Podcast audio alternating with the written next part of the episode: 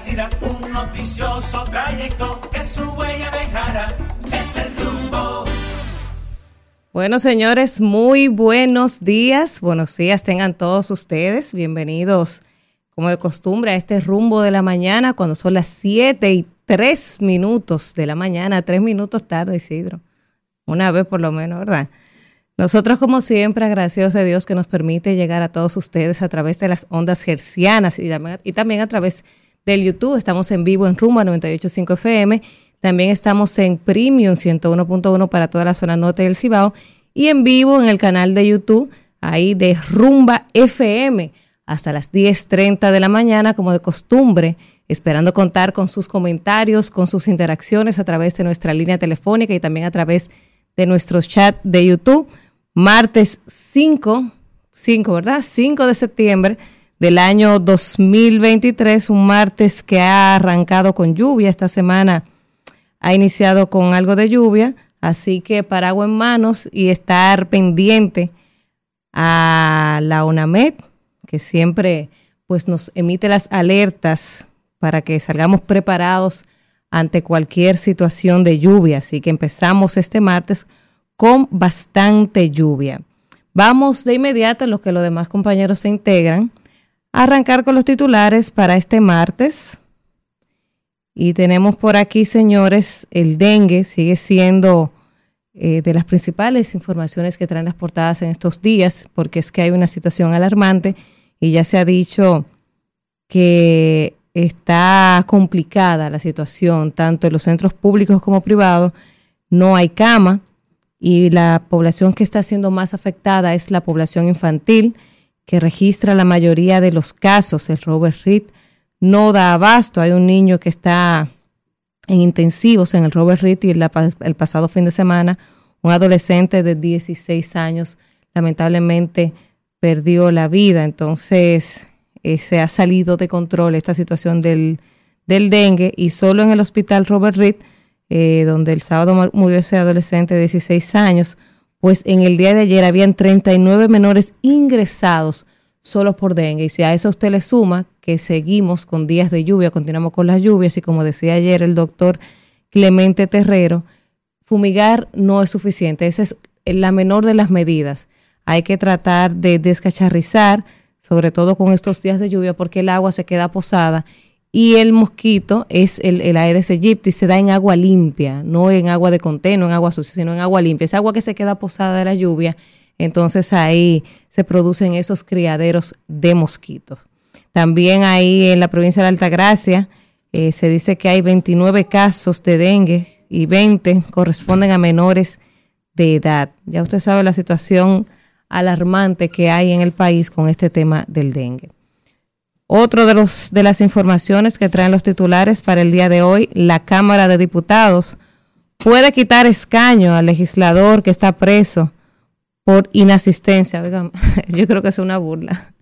Pues sí puede quitar escaño. Hace, hace tiempo que debió hacerlo, porque tenemos tres años con el caso de Miguel Gutiérrez, que no asiste a la Cámara de Diputados desde el 2021, cuando fue apresado en Miami. O sea, tenemos dos años y unos meses, porque fue en mayo del 2021. Vamos a darle los buenos días al compañero Elvin Castillo, que ya se integra. Buenos días, buenos días, Dagnira, y buenos días a toda la gente que, como de costumbre, sintoniza este espacio del rumbo de la mañana. Y nada, hoy es mm, martes, ¿qué? Martes 5. Martes 5. El que no tiene problema, señores, mire. No, no, no. Le da igual un 5 que un 15 o un 30 o un 20. Está bien, vaya usted a creer. Miren, hoy es martes 5 de septiembre y estamos aquí para llevarles los análisis, los comentarios, las entrevistas. Hay muchas cosas que comentar. Ustedes saben que el presidente hizo ayer su acostumbrado encuentro con la prensa, la semanal, que inició la semana pasada. Esta fue su segunda edición. Eh, evidentemente un encuentro como valoraba la semana pasada, que es un ejercicio importante porque el presidente se está exponiendo a la prensa, a hablar de los temas eh, que la gente quiere escuchar. Sigue eh, el tema con ese encuentro, ¿verdad? Con el perdón de quienes los organizan. Yo no soy quien para decirle... ¿Ese es su comentario? ¿O usted No, va a hacer los titulares? No, una introducción Ah, breve. ah, el espíritu no de sé, Víctor. no sé quién es la persona que está a cargo, me imagino que Homero o su equipo, pero veo mucha gente yendo a esos encuentros que no entiendo qué hacen allí. Ah, lo que pasa es que Mucho- está el gobierno de las redes, de los influencers. Mucho, y no es que no los inviten, deben invitar una parte de Sí, influencers. pero cuando tú le quitas eh, eh, el lugar a un decano Exacto. del periodismo en este país para poner a un Instagramer o a un TikToker, entonces, de verdad, tú te, tú, No, tú y- y te das cuenta de que están como, como desubicados. comediantes, gente de la farándula y el entretenimiento que muy poco puede quizás saber de, de los temas de la Hay que ver cuál es el objetivo. Cuando viene a ver, nosotros somos los que estamos mal porque no sabemos cuál es el objetivo estratégico. Y ojo, no es que nos interesa que nos inviten tampoco, para que no vayan a decir que uno está diciendo eso porque a uno no lo invitan, porque la crítica que uno tiene que hacer al presidente se la hace desde aquí. Ellos sabrán cómo hacen su ejercicio. El ejercicio es positivo. Si fuera yo el organizador, hiciera una nomenclatura más importante, con gente de más peso, eh, con directores de periódicos, con gente que hace opinión, tanto crítica como a Ellos favor. están invitando a gente que hace opinión. Sí, Ah, sí, pero ellos que están invitando. veo mucha gente como que no debería estar ahí. Pero está bien. Buenos días, señor Alfredo de la Cruz. Pero si andamos en luz, como Él está en luz, tenemos comunión unos con otros. Y la sangre de Jesucristo, su Hijo, nos limpia de todo pecado. Amén.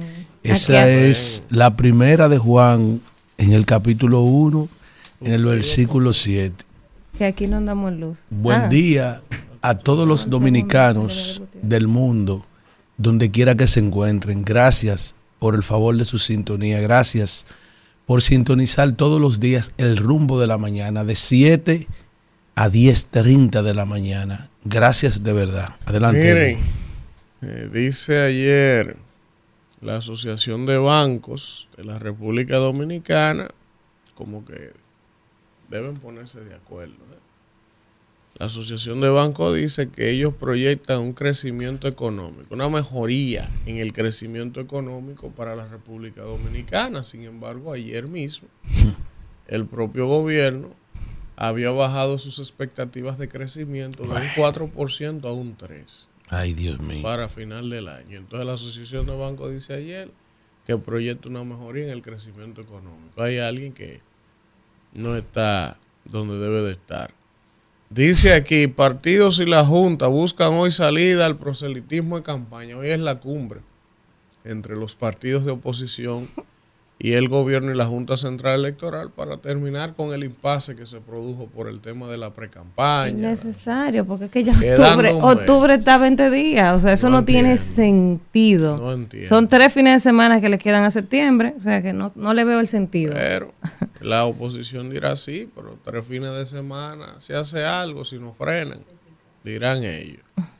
La jueza se reserva fallo sobre la medida de coerción en contra de acusados sobre, por la explosión en San Cristóbal. Ay, Dios mío, yo no quiero, pero Mm. estas son muy fuertes. El presidente atribuye los apagones a averías en las redes y aumento del consumo. Yo no quiero. No, pero... Yo voy a llamar ahorita. Vamos, vamos a llamar a Bichara ahorita. Sí. Mire, Arroba- antes, Pero- déjeme, déjeme hacer un... Pero- un- Es que si uno lo dice uno, dicen que, que uno. ¿verdad? no, pero si lo dice No, Bichara pero tampoco van a decir le está muchas quedando- cosas. No, Usted se le está quedando un titular que, no, en no ha la, terminado. que en la tarde de ayer fue tendencia. Lo que dijo el presidente. Sí, sobre ese caso, cuando él dijo, oigan esto, parece que él no es presidente, me perdonan que estamos iniciando el programa, pero que aquí están pasando cosas que son ver- vergonzosas son estas, oigan esto. Abinader dice, tema de los apagones vergonzoso, y los atribuye a avería y aumento del consumo. Pero dice no. él que es vergonzoso. Pero no. cuando, eso- cuando él encontró un país funcionando, encendido, sin ningún tipo de pero problema. No es eso. Coño, pero ¿cómo que Pero vergonzoso? No es eso. Dijo ahí mismo. Dijo ahí mismo. La de los dos mil millones. Que se necesitan Dos 2 mil mil millones millones. de Que, dólares. que le cojan, que, le cojan un pelliquito a los 30 mil millones que han cogido prestado y lo resuelvan. Pero eso no tampoco. pero, Pero- no. pero no, otra cosa él dice. Mira. él- oye lo que dijo. Ah. Por eso yo le pedí a la producción que llamáramos a Rubén. Sí. Porque el presidente hizo una afirmación ayer con relación a ese tema. Sí. Que por eso es que uno dice que yo no sé de verdad el equipo de asesores del presidente que lo pone a decir cosas que después como que no se pueden sustentar. Porque él dijo, se necesitan dos mil millones de dólares para restablecer la red y por eso es que hay problemas, porque las redes están viejas, ¿verdad? pero dijo también que en el gobierno pasado no se hicieron las inversiones que se tenían que hacer en ese sector. Cuando él encontró el país prendido. Dios Entonces, mío. ¿cómo diablos había mejorado el servicio de energía eléctrica en este país si no se Y nadie puede ser tan mezquino para Pero negar esa algo. situación, porque ya. aquí el país Yo- estaba yo- prendido. Sí, déjame, déjame ayudarlo en algo. Él dice que necesita dos mil millones de dólares, pro- profesor. Pero si ese es el problema, entonces ya el problema está resuelto. Está resuelto y no han cogido 30 mil No, millones. aparte de los 30 mil millones, él tiene en el Banco Central 14 mil millones de De dólares. reserva. De reserva. Co- Coge 2 mil millones de dólares. La reserva antes de él Pe- llegar ahí. pellica un chin eso, Oye, ¿verdad? antes de él llegar ahí, las reservas en dólares estaban, profesor, entre 10 o 8 mil. No recuerdo si eran 10 mil 10 mil millones de dólares o 12 mil millones de dólares. La reserva que le dejó el pasado gobierno. Hoy ellos han tomado eh, más de 30 mil millones de dólares prestados. Pero está bien, yo no sé qué le ha hecho con ese dinero ahora. De las reservas que están en el Banco Central, de los 14 En mil. el Banco Reserva. En el banco, no, en el Banco Central, es que está la reserva. Sí, pero hay unos certificados. También, reserva sí, también. sí, también, Hay pero está bien, está bien, pero, pero oye lo que yo estoy diciendo, oye lo que estoy diciendo, no hay ningún problema, ellos dicen, hacen mucha alaraca de que tienen una reserva récords, es una reserva en dólares récord para la República Dominicana, de que te vale a ti tener en tu casa, Elvin, 10 millones de pesos y tus hijas durmiendo en una cama que están rota. Entonces, tú tienes 14 mil millones de dólares en el Banco Central. Si tú estás diciendo que el problema son 2 mil millones de dólares, pues mañana tú deberías tomar los 2 mil millones de No, dólares. si el problema es ese, no hay sí, problema. Y quitarle a este país la pesadilla por la que está atravesando, por lo menos, digo Buenos yo. días, señor Villanueva. Muy buenos días, buenos días. ¿Qué le trae a ustedes por acá? ¿Qué lo trae? Señores, muy buenos días. Espero que estén todo bien. Disculpándome los minutos ahí de retraso, pero la, la- la dinámica diaria. Y aquí estamos, en el rumbo de la mañana. Y no sé básicamente arrancamos qué van titulares. hablando. Vamos, vamos en titulares. Pero- siga, siga, titulares. siga. No, no, no, Gracias. Yo creo- El Gracias, ya pasó. Yo creo- que, que aquí hay un La- orden. yo creo- Usted tiene que esperar a ver cómo vamos para montarse. Yo creo que la, que no la semanal. Yo creo que Ya la de semanal. de eso, de ya hablamos de eso. hablamos Si de usted eso, no estaba aquí, ya se quedó. La semanal será tan fugaz como el cometa, como el cometa Halley. Señores, miren, el esto presidente, el presidente ayer, quitar el presidente rápido. ayer Ay, también habló. El presidente también habló ayer, oigan, que se necesitan 32 mil policías para garantizar 32 mil más. la seguridad. No, no. Sí, que el porque que número ya- son 32. Él Pero- dice que hay 16 y que para tener un país seguro en condiciones se necesita duplicar eso, ¿verdad? Entonces, él anunció ayer algo que me parece importante, que ya en esta semana va a entrar en funcionamiento el Hotel Lechú en Agua, que va a ser una academia. Ahí se van a albergar. Claro. Ahí Aquí se no van a albergar eh, 2.000 alistados de manera simultánea. Es la academia o va a ser la academia que mayor capacidad de entrenar policías va a tener. Por ejemplo, Atillo, San Cristóbal, que era la única que existía, tiene una capacidad para 800 alistados. Con esta de María Trinidad Sánchez se van a poder albergar 2.000, entre 1.500 y 2.000 alistados. Y en Boca Chica, una base naval que la Marina le cedió a la policía. Entonces ahí van a estar entrenando simultáneamente mil alistados. A mí me parece interesante el hecho de que el presidente dijo que han cambiado el tiempo de centro que van a, a pasar estos oficiales en un proceso formativo. Actualmente eran tres meses, ahora le van a dejar durante seis meses, que quizá mucha gente diga que es poco tiempo, pero al menos se está duplicando el tiempo para que puedan tener quizá un mejor entrenamiento, unos protocolos, unos procedimientos. Y creo que eso es interesante. Él está proyectando que si se mantiene esa capacidad en estos tres centros de formación policiales simultáneamente, cerca de 4.000 alistados cada seis meses saliendo a las calles, él entiende que esos 16.000 oficiales que se requieren para fortalecer la vigilancia podrían estar listos para el año 2026 si se cumple con ese Profesor, usted, usted se aprendió la tarea. No, porque yo De- vi No, eso. se la memorizó, Per- se la memorizó. Permíteme algo, Kelvin, póngame ahí con la nuez de la producción algo para que usted lo lea. Mire, lea eso y mire la fecha que está ahí. No, eso es otra cosa. Yo ¿Eh? lo vi Oigan esto. Usted miró para atrás. Oigan esto, oigan esto. Yo mirando para atrás, dice aquí el presidente, oiga, justamente Esto- esto no hoy, hoy, puede ser. justamente Esto hoy, No puede ser que cada vez Oiga. que se lea una noticia positiva aquí vengan también a, a, a Ok. querer, a Sí. querer torpedear Déjeme- decirlo, pero déjeme decirlo, déjeme decirlo. El único que torpedea Pero déjeme es el decirlo. presidente. No, no, no, no, no, pero es- déjame decirlo porque. no es un programa, pero- no podemos. No, pero discúlpeme, está bien. Le pido 11 disculpas, noticias, le pido disculpas. 18 negativas. Le pido disculpas, pero permítame expresar. nosotros somos los gobernantes. No, perdón. bien, pero permi- que hay que- le pido disculpas, que le ser- pido disculpas, pero le pido su anuencia para recordarle algo al presidente y a la República Dominicana.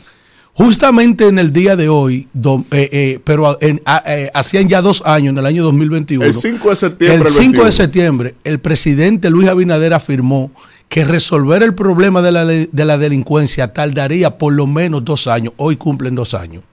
El problema de la delincuencia. Cuando él lo dijo. Lo dijo un 5 de septiembre lo- del año yo 2021. creo- Yo creo, que de esa información lo cuestionable sería lo que hemos dicho antes, que el presidente no puede hacer afirmaciones de cosas que no tiene el control. Ahora, no creo que haya sido una falta de esfuerzo de su parte tratar de controlar. Lo que pasa es que eso no depende de él. Y los asesores no lo ayudan. Sí. Porque él no debiera estar yendo los lunes a la policía, creo yo, porque eso no depende de él. Y que se pasa de su agenda incluso- cerca de seis horas la porque, policía. porque incluso, yo le voy a decir a usted de una cosa. Yo le voy a decir a usted de una cosa. Y se va a escuchar feo, pero es la verdad. Con el presidente ir cada lunes a la policía y comprometerse de manera directa con tratar de solucionar o bajar los niveles de delincuencia es lo que se hace vulnerable. Porque hay sectores que lo quieren hacer quedar mal a él, que pueden aprovechar eso. Además de la delincuencia común que ocurre para cometer actos delincuenciales y que eso se le pegue a él. Pero no son estratégicos. No, pero- Gente, pero- pero él no, pero no, pero nada. No, pero, no. pero, pero, pero, caballero, eso usted lo sabe, que es así. Y eso es una práctica habitual, incluso en la misma jefatura de la policía, cuando quieren hacer saltar a un jefe de la policía, los mismos generales y la misma gente. Eh, entonces, y eso se ve en política al más alto nivel Sí, estratégico y en gente a la que usted le ha quedado mal, que usted ha cubriado de otros sectores oscuros. Eso se confabula todo. Entonces, Bueno, pero- ¿por qué si yo fuera asesor del presidente no estuviera metido ahí?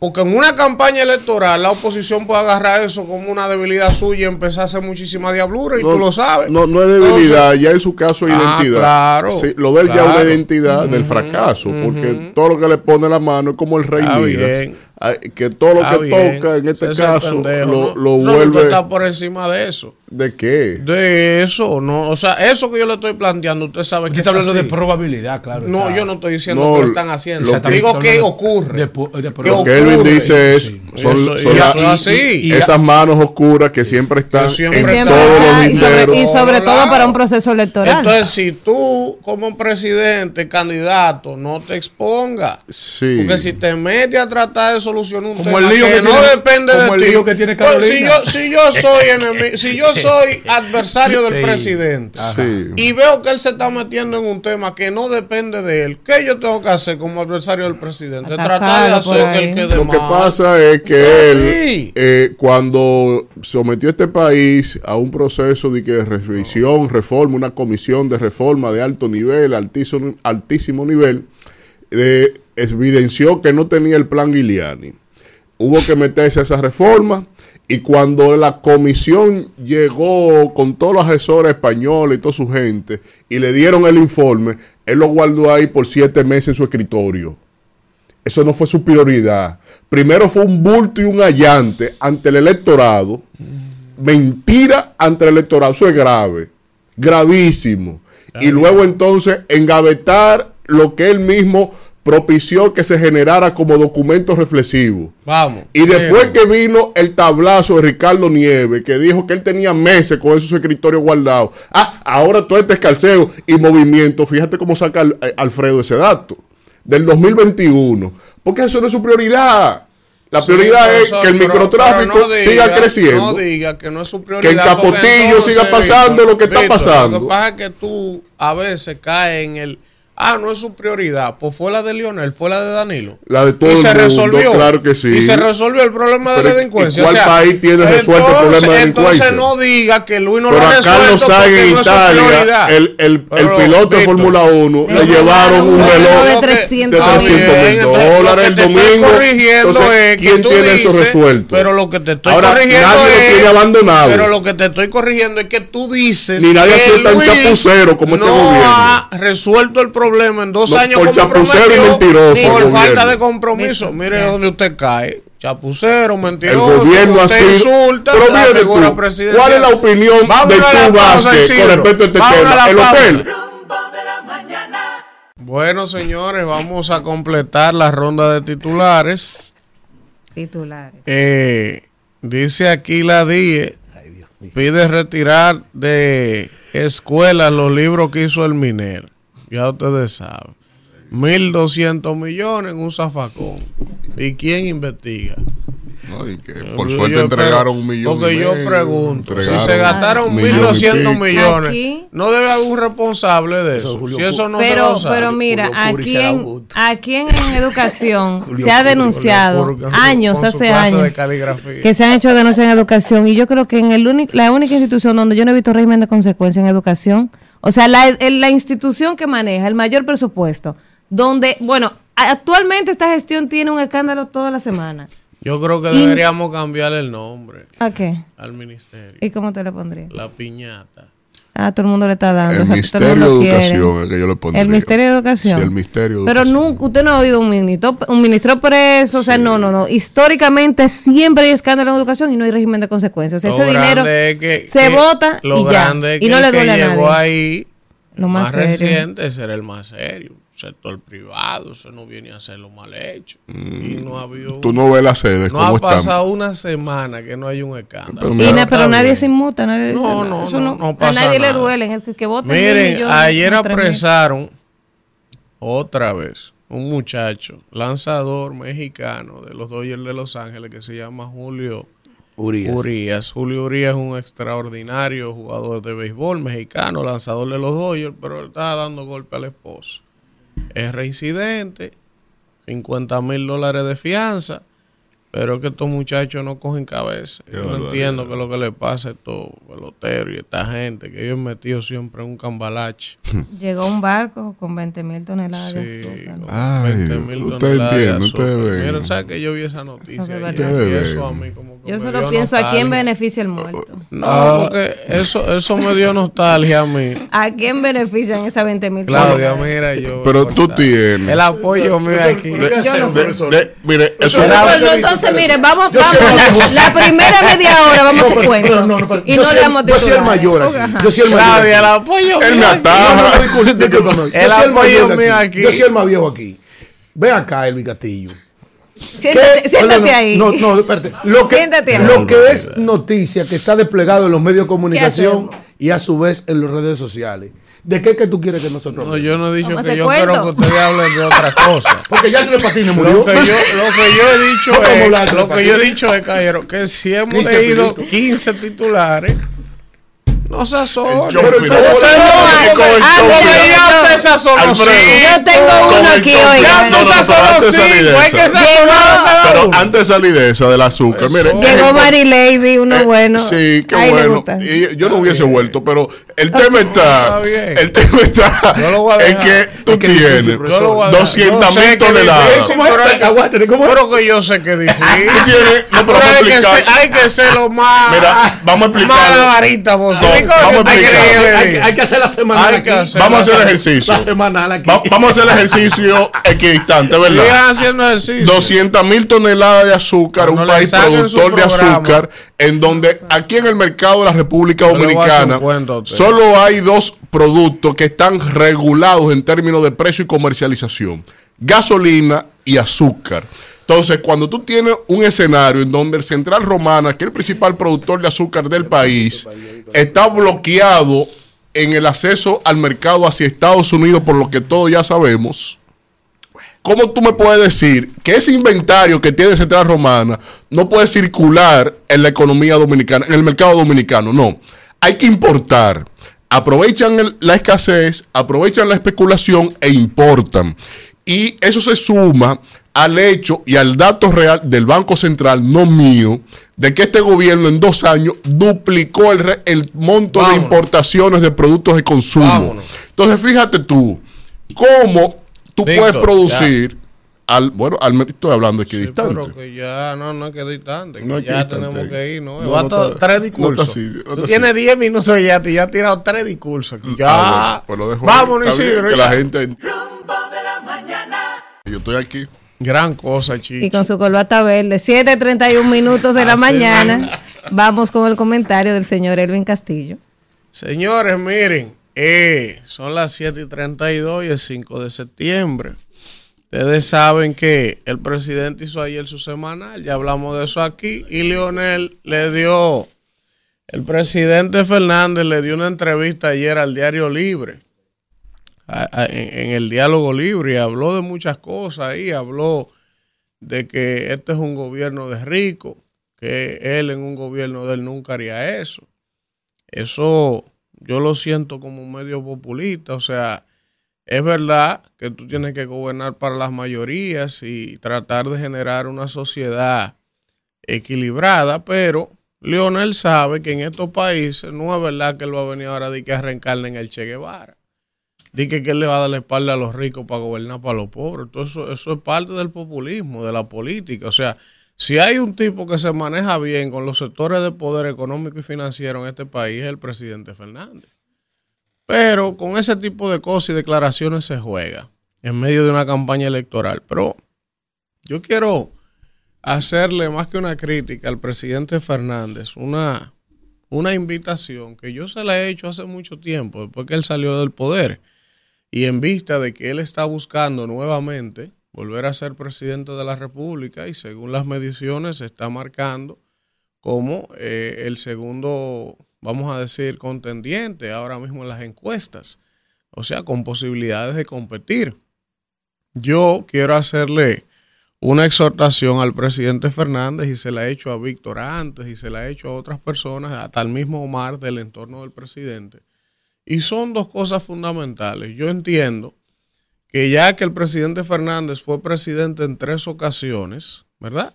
Y está aspirando a volver a ser presidente en un cuarto, en una cuarta ocasión, siento que el presidente Fernández debería en algún momento, cuando él lo entienda, decirle al país, por ejemplo, eh, eh, cuáles cosas de las que él hizo en sus gestiones de gobierno él no repetiría. De alguna manera, hacer un mea culpa de situaciones que ocurrieron en sus gobiernos y que nunca fueron explicadas. Otra cosa, por ejemplo, que a mí me gustaría que el presidente Fernández hiciera de cara a este proceso electoral que él está compitiendo y que tiene posibilidades de ganar la presidencia, es, por ejemplo, que el presidente Fernández le presentara al país su posible gabinete. Yo quisiera que el presidente hiciera ese ejercicio. ¿Saben por qué? Porque hay mucha gente en el entorno del presidente Fernández con condiciones, con talento, todo el mundo conoce de la metodología y de la forma y el estilo de trabajo del presidente Fernández y eso se contagia a sus relacionados y sus colaboradores. Son personas de ciencia, creen en la lectura y todo eso es importante. Ahora, también el presidente tiene en su entorno mucha gente que en su gobierno le hizo mucho daño a su gobierno y a este país. Y usted lo ve en redes sociales y usted lo ve en la prensa dando declaraciones como gente honorable. Entonces, yo necesito o me gustaría, ¿verdad?, que el presidente Fernández hiciera un ejercicio de sinceridad y dijera, miren, si yo ganara las elecciones, este sería mi gabinete. Para yo ver cuáles son de esos recalcitrantes que hay ahí y de esa gente que le hizo mucho daño a sus gestiones de gobierno, que él pretende volver a colocar en el ejercicio de alguna función pública de llegar a la presidencia de la República. Y yo creo que es un ejercicio sano. Yo también pensaba cuando venía hacia acá hoy, decía, bueno, mucha gente dice que el presidente Abinader tiene buenas intenciones, tienen tres años diciendo eso, pero que lo que no sirven son los funcionarios. Y entonces, ese mismo planteamiento que yo le hago al presidente Fernández sería válido también para el presidente Abinader. O sea, el presidente Abinader quiere que los relijan, pero hay una gran parte de la población que entiende que los funcionarios en su mayoría son deficientes, son malos. Pues entonces, si tú religes al presidente, estás religiendo a esos funcionarios malos también. Entonces, me gustaría también que el presidente hiciera un ejercicio.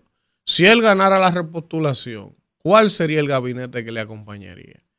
Y como que sería interesante que se fuera instaurando un asunto de que los aspirantes dijeran, miren, si yo gano, este es mi gabinete, y que uno pudiera depurar antes de los tipos y decir, no, ese no puede ser ministro de Educación.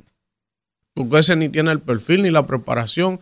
Y no me vengan a mí que con la presunción de inocencia, que hay que darle la oportunidad para que se equivoque, porque estamos hartos de eso. Entonces el presidente Fernández debe hacer dos cosas desde mi óptica. Primero, hacer un mea culpa de muchas situaciones que no fueron esclarecidas en su gobierno. Y también eh, decirle a este país cuál sería el gabinete. Porque, por ejemplo, y con el mayor de los respetos, no tengo nada personal contra nadie. Pero ya el señor Franklin Almeida como que debería de estar en una condición de asesor. Entonces yo no me imagino en un gabinete del presidente Fernández al señor Franklin Almeida jugando un rol estelar en un gobierno del presidente Fernández.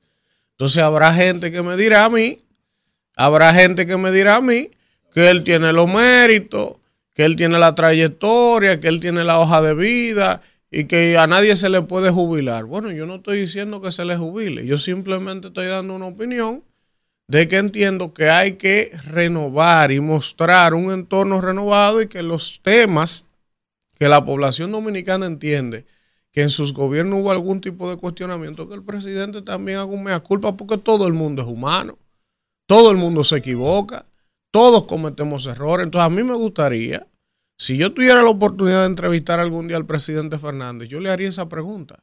¿Qué cosas de las que él hizo como presidente él se arrepentiría o no volviera a hacer de la misma manera? Me gustaría escuchar. Y para los políticos eso es difícil Incluso estratégicamente los asesores le recomiendan a los políticos que, que ellos no se pueden mostrar que se equivocaron. Mentira. Las sociedades cambiaron. Las sociedades quieren humanos dirigiéndolas. Gente cercana, gente común, gente que se equivoca, porque todos nos equivocamos. Entonces me gustaría que esta reflexión le llegue al presidente Fernández, a ver si él nos ayuda con esos dos temas.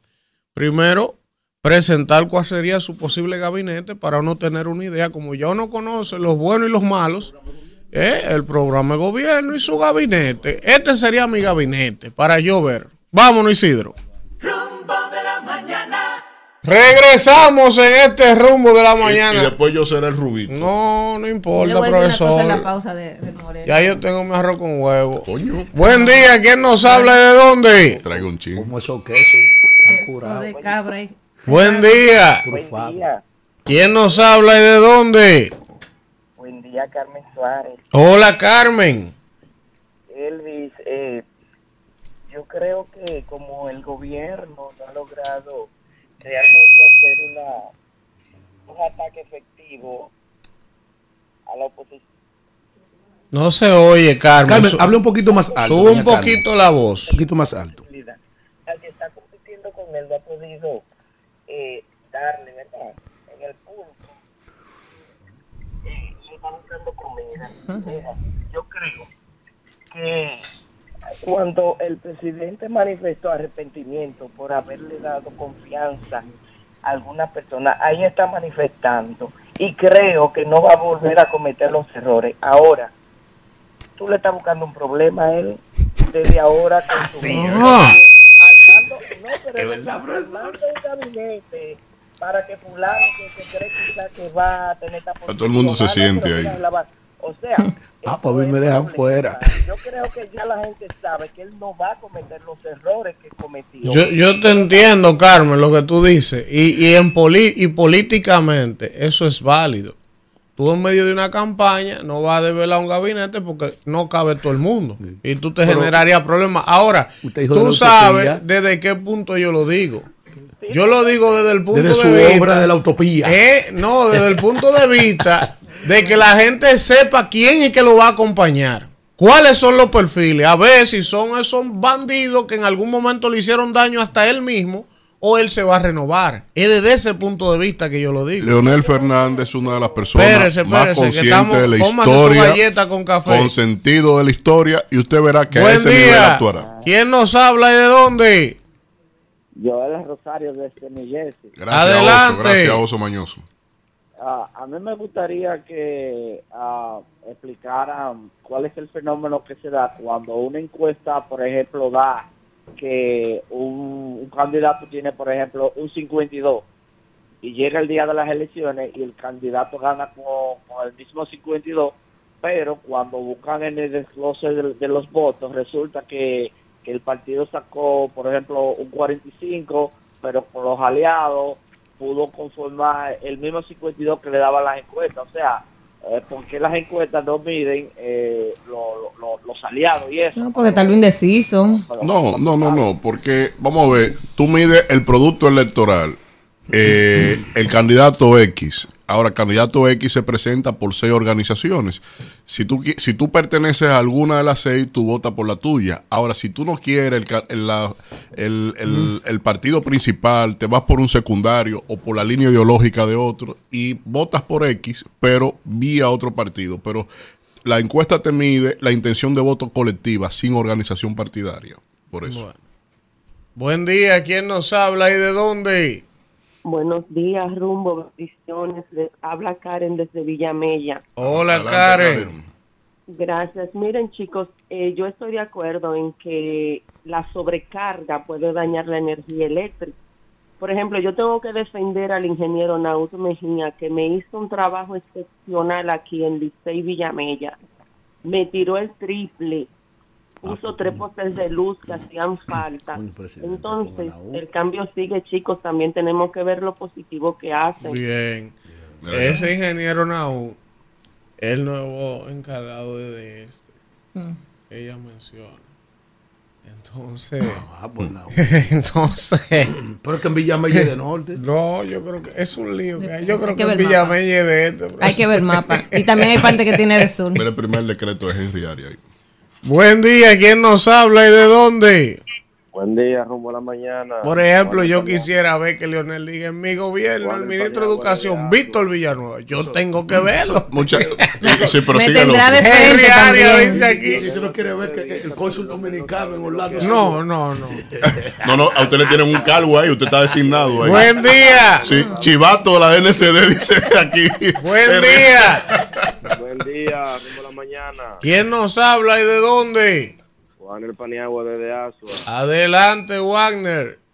Es que el tal León ni él mismo sabe lo que habla. Él tiene que saber que es una ficha marcada ya que es República Dominicana. Que aquí nosotros no lo queremos. Bien. Vaya y ponche. Buen día. Buen día, bendiciones para todos. Amén, ¿Quién bendiciones nos igual. habla y de dónde? A Neuri García de Bonao. Adelante, Aneuri. Es para hacerle una sola pregunta, señor Víctor Villanueva. Adelante, aquí estamos. ¿Quién fue que vendió y privatizó todos nuestros ingenios para nosotros botar el azúcar hoy? Es verdad, tú conoces la ley de capitalización de la empresa pública.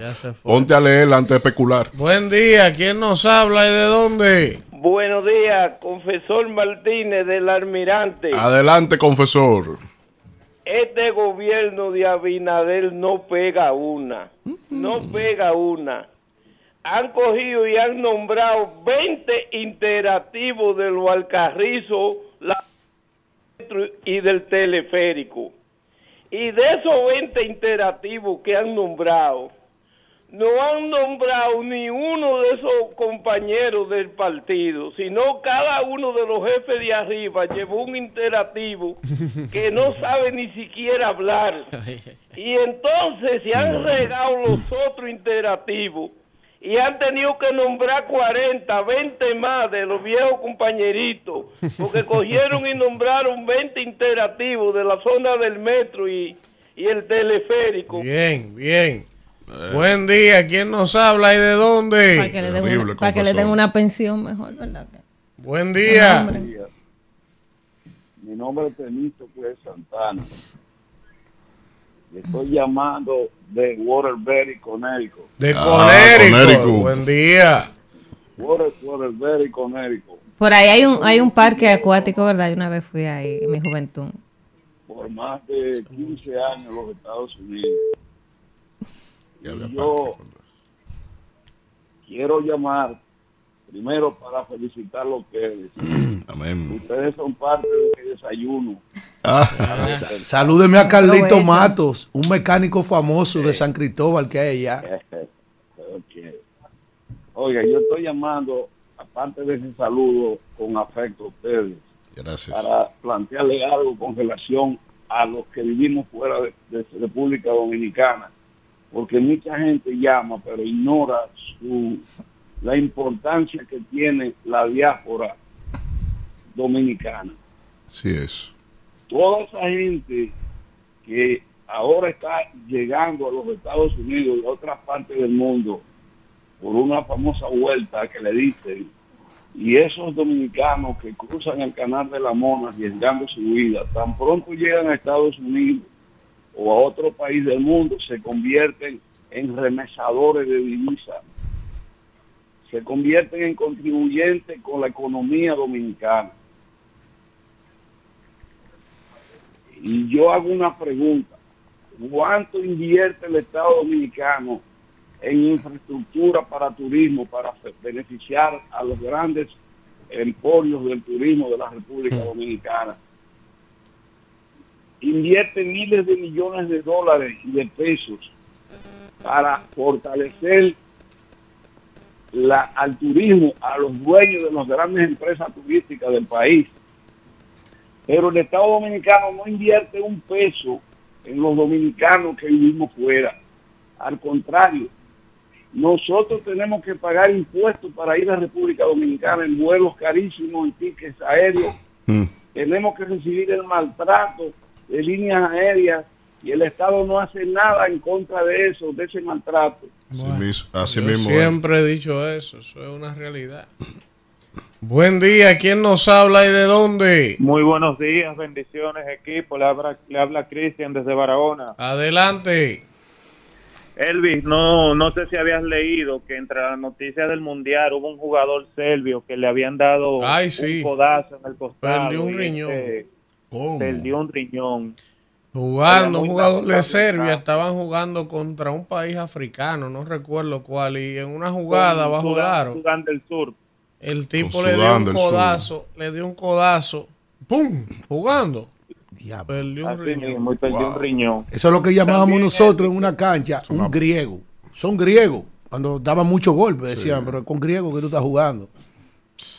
Sí. También Elvis quería mencionar que mañana viene el presidente Luis Abinader a seguir trabajando con su excelente gestión para acá, para Barahona. Qué bien, coño, tu interactivo Y también. mencionar al compañero Sí, Víctor que el pueblo tiene memoria, lo cual el presidente, Así bueno, es. el presidente Leonel Fernández no va a pasar del chequeo. Tenemos memoria y conciencia de lo que estamos padeciendo. Buen día, ¿quién nos habla y de dónde? Buenos días. Mm. ¿Cómo están? ¿Y entonces, León? El león, viene el león a darme el pele lengua, Sech.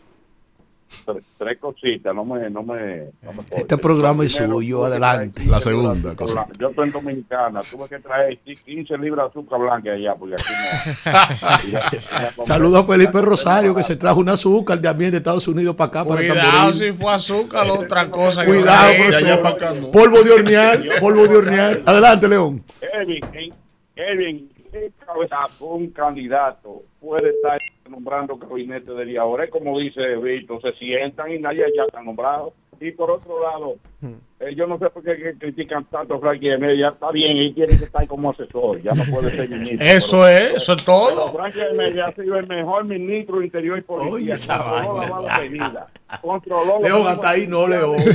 Hasta ahí no, maldito. Hasta ahí no. Buen día, ¿quién nos habla de dónde?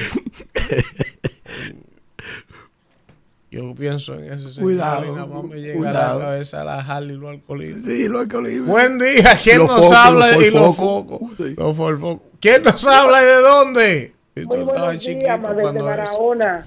Adelante, Barahona. Desde Balaón. Desde Balaón. haciendo el trabajo, ya que nosotros los barahoneros teníamos que coger a ASO a realizar la diálisis a nuestro paciente. Ay, qué bien. Nuestro presidente lo está haciendo bien. Gracias por escucharme. Bueno. Amén.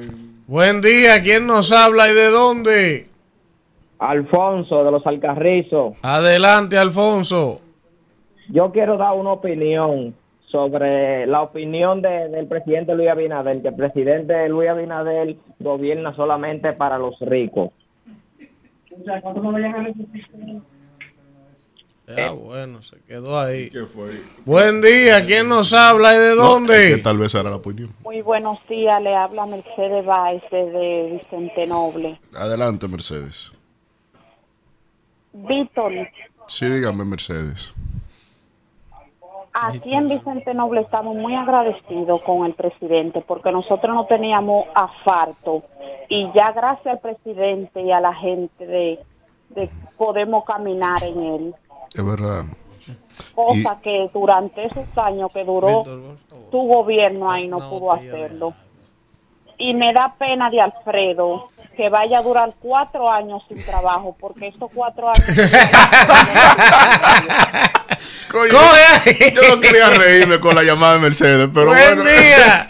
Alfredo tiene zorro con huevo. Buen día. Yo tengo mi arroz, ¿eh? ¿Quién nos habla y de dónde? Desde Barahona. Oh, pero es Barahona. Balaón. Y en Barahona hay luz. No, como lo iba para allá, coordinaron que todo sea Adelante, de no, que no, Barahona, adelante, no, adelante, que lo va a recibir el Vamos, pueblo. Vamos, mi señora, vamos. adelante. Buen día. Sí. Vamos, mi señora, adelante. Aló. Sí, Sí. está en el aire. Eh, Usted Espérese, profesor. Dios va a dar la gracia o dirá Pero algo. Claudia. Adelante, mi señora. Buen, buen día. Buen día, adelante, está en el aire. Desde Barahona. Sí, adelante con De su la gracia, comentario. adelante. Ah, bueno. Pero, pero Mira, ahí me están tirando un interactivo la FUPU quejándose. ¿cómo así? Que ellos también quieren llamar, pero lo que pasa es que no le ponen recarga. Víctor, actívense, actívense ustedes que se están quejando los compañeros de ustedes. Yo no sé quiénes son. Buen día. Ah, usted no sabe, le voy a pasar el contacto. Buen día. que así seco es difícil. Buen día. ¿Quién nos habla y de dónde? Buen día, Elvin. Marco Gutiérrez desde Pedro Brown. Adelante. Elvin, eh, con respecto a Leonel Fernández, esas ganas que están podridas, toda esa guayaba no se trata una de ellas. Están dañadas toda esa guayaba. Oye, dije que toda esa guayaba tan dañada. La que está en el entorno Ah. de Leonel. Buen día. ¿Quién nos habla y de dónde? Sí, El embajador Pedro, del ese- pueblo Pedro, está perdido, pero ¿y dónde tú estás? ¿En Suiza? ¿En Turquía? ¿Dónde que Sí, pues, estás? Pedro está gozando como chelo. No, es Wilton. Ah, chupa, que era Pedro. ¿Qué es lo que pasa con el embajador de- del pueblo de Galilea allá en Europa? está perdido. Vamos, adelante. Adelante. Muy buena, muy buen programa. De. Gracias. Gracias. sintonía. Dios le bendiga mucho. Amén, amén. Amén, amén.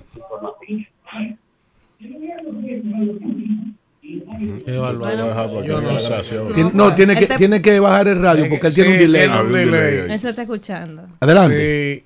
Sí. Buen día. Alfonso de los Alcarrizos. Adelante. Dale otra vez, Alfonso, dale otra vez. Sí, que no pude decir mi opinión. Ah, la gracia, adelante. Víctor. Con respecto a la opinión del presidente Leonel Fernández, que dijo que Abinader solamente gobierna para los ricos. ¿Qué tú crees de eso? Aquí en los Alcarrizos tenían una problemática, Vamos a ver. que pedimos un destacamento. Y gracias al presidente Luis Abinader, él nos puso el destacamento. No había otro. Corrupción y delincuencia. Y No había otro destacamento ahí. En la entrada de los Alcarrizos. Mm. Leonel gobernó hace 12 años. Entonces dime tú, ¿qué hacemos?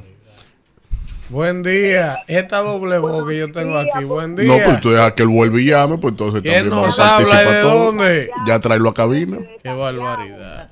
Sí, tengo de la otra semana llamando y no he podido comunicarme. Adelante. Adelante. De la Para gracia. agradecerle a nuestro presidente Luis Abinader por todo lo que ha hecho por nosotros aquí en Santiago. Ahí. Cuatro años más. Amén. Buen día. ¿Quién nos habla y de dónde? Oye, oye, buen día, Creo Agustín que Antonio va a Concepción de New tener que Jersey. pagarme una terapia. Para yo salir de aquí. Yo que era mío. Entre la misa de Víctor Por, y por, por fin, Buen día. una llamada. ¿Quién nos la habla y de dónde? Agustín Concepción. de New ¡Hey, Jersey. Agustín de Ey. New Jersey! Ya está metido, Oye, Agustín. Yo no, hoy, Oye, yo, tengo 14 años fuera de la policía. Y yo, y yo dejé tres destacamentos en el carrizo. Y ahora hay uno nuevo. Oye, pero yo no sabía que no tenía un destacamento en los carrizos. Yo dejé tres. Yo dejé tres. Americano uno, americano dos. Y el principal de los carrizos. Cuando yo fui, lo voy a quitar era. Parece. Barbaridad, Agustín Parece. quizá lo remodelaron. Que los Alcarrizos hay más de 300 mil gente. Además, Lo pintaron, los lo Alcarrizos han crecido mucho. En los Alcarrizos no puede haber un solo destacamento. Por eso eso me dicen que, que, que, que No, los pero hay Alcarrizos varios tienen la, la categoría de un país solo. Eso es otro. es otra. Más de 300 mil gente ahí dentro. Ahí adentro, sí. Por eso él se ha enfocado ahí, porque tiene perdido Santo Domingo. Buen día, ¿quién nos habla y de dónde? Buen día, soy de Ferrera. Adelante, Herrera. Nosotros estamos acostumbrados. A Natividad, mami, bendición, mami. Que no le responda al Joel ese. Imagínese usted, es un Oye, ah, infeliz pero ya retrasado. Yo vi que de familia la. Es un infeliz retrasado. Oye, la doña. Que necesita. Discutiendo Usted con los haría lo tigres mismo, en usted el El. Joel ese necesita que oren por él porque amanece. Primero a mí no Vamos, me gustan los vamos, hombres. vamos con el Usted de amanece escribiendo de otro hombre. Vamos con el chat. Hable, hable de otra vamos con el cosa. y no Miren, está aquí doña Natividad dándole una pelea de lengua Y a. Samantha, que mi cariño, Está que mi aquí cariño a Samantha. el Imperio PLD. A Jessica no, yo no. A Jessica no la quiero, no. Está aquí, usted está queriendo mucho últimamente. Está aquí Jimmy García Gómez, deje de estar queriendo tanto, que lo siento muy sabroso. Aquí está el señor Roberto Morillo, Marinero también son. está Eddie Click. Por aquí está Jimmy García Gómez, Samantha Martich. Tú le dices que me ama, Eh, Samantha. está por aquí también Jaime Luciano de Washington. Está nuestra querida amiga Carmen Cruz. Qué barbaridad. Ahí veo a don Está Fernando aquí Reyes. Un abrazo. Larisa. Saturria, también está Maurice Mora. Por aquí también está Claudio Segura. Veo por aquí también al Oso Mañoso, al Gallo Transporte. Está por aquí también Keyton García en el chat de YouTube. Está Don Dani de los Ahí tiene, que Alcarrizos. estar, ahí tiene que estar Larry King. Talía Estrella, la Riquín no ha La. Riquín que me vio y no me saludó. Sí. Ah, cuando Oye, Esta- cualquiera se intimida. Se, se intimidó. Está aquí. Raiza Aquino desde Suiza. Sí. Bueno, señores, gracias a todos. Hay 795 personas conectadas en el chat de YouTube. Eh, que está el rumbo de la mañana. por cierto, Eh. yo no sabía que nosotros aquí per- eh, eh, eh, convivíamos con un judío calié de la Fuerza Armada. ¿Cómo así? ¿Cómo así? Oiga bien, yo, yo estoy casi yéndome de esta cabina. Pero ¿cómo Oh, pero aquí hay un miembro de la Fuerza Armada aquí. Sí, el usted sarge- lo vio con todo y bota. el sargento Castión. déjeme hacer un servicio público, señores. Hace casi una hora, ahí. Sí. en la 30 de mayo, próximo al peaje, hubo un accidente en sentido oeste-este.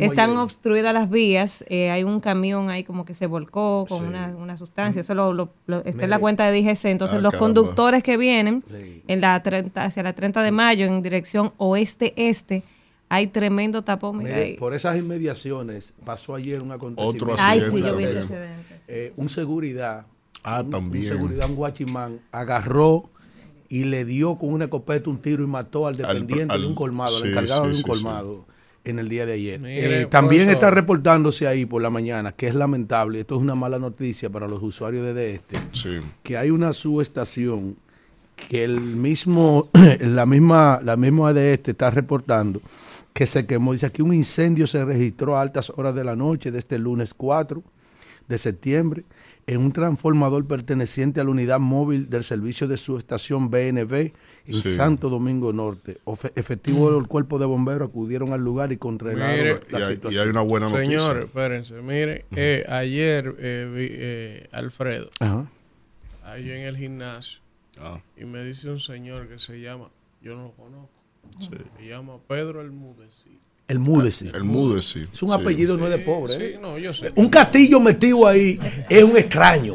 En ese. Un en cuerpo ese- extraño. sí, claro, porque Eso, en no, ese, eh, eh, en- en ese el club, porque eso no es un gimnasio, el club. Pero Club, no, club, el- club, el club, club, club. tanto Y yo haciendo ejercicio en mi casa. Y yo dándole piña al mirador. Y me dice el señor el Mudecito. Delvin Castillo. Coño, este negro.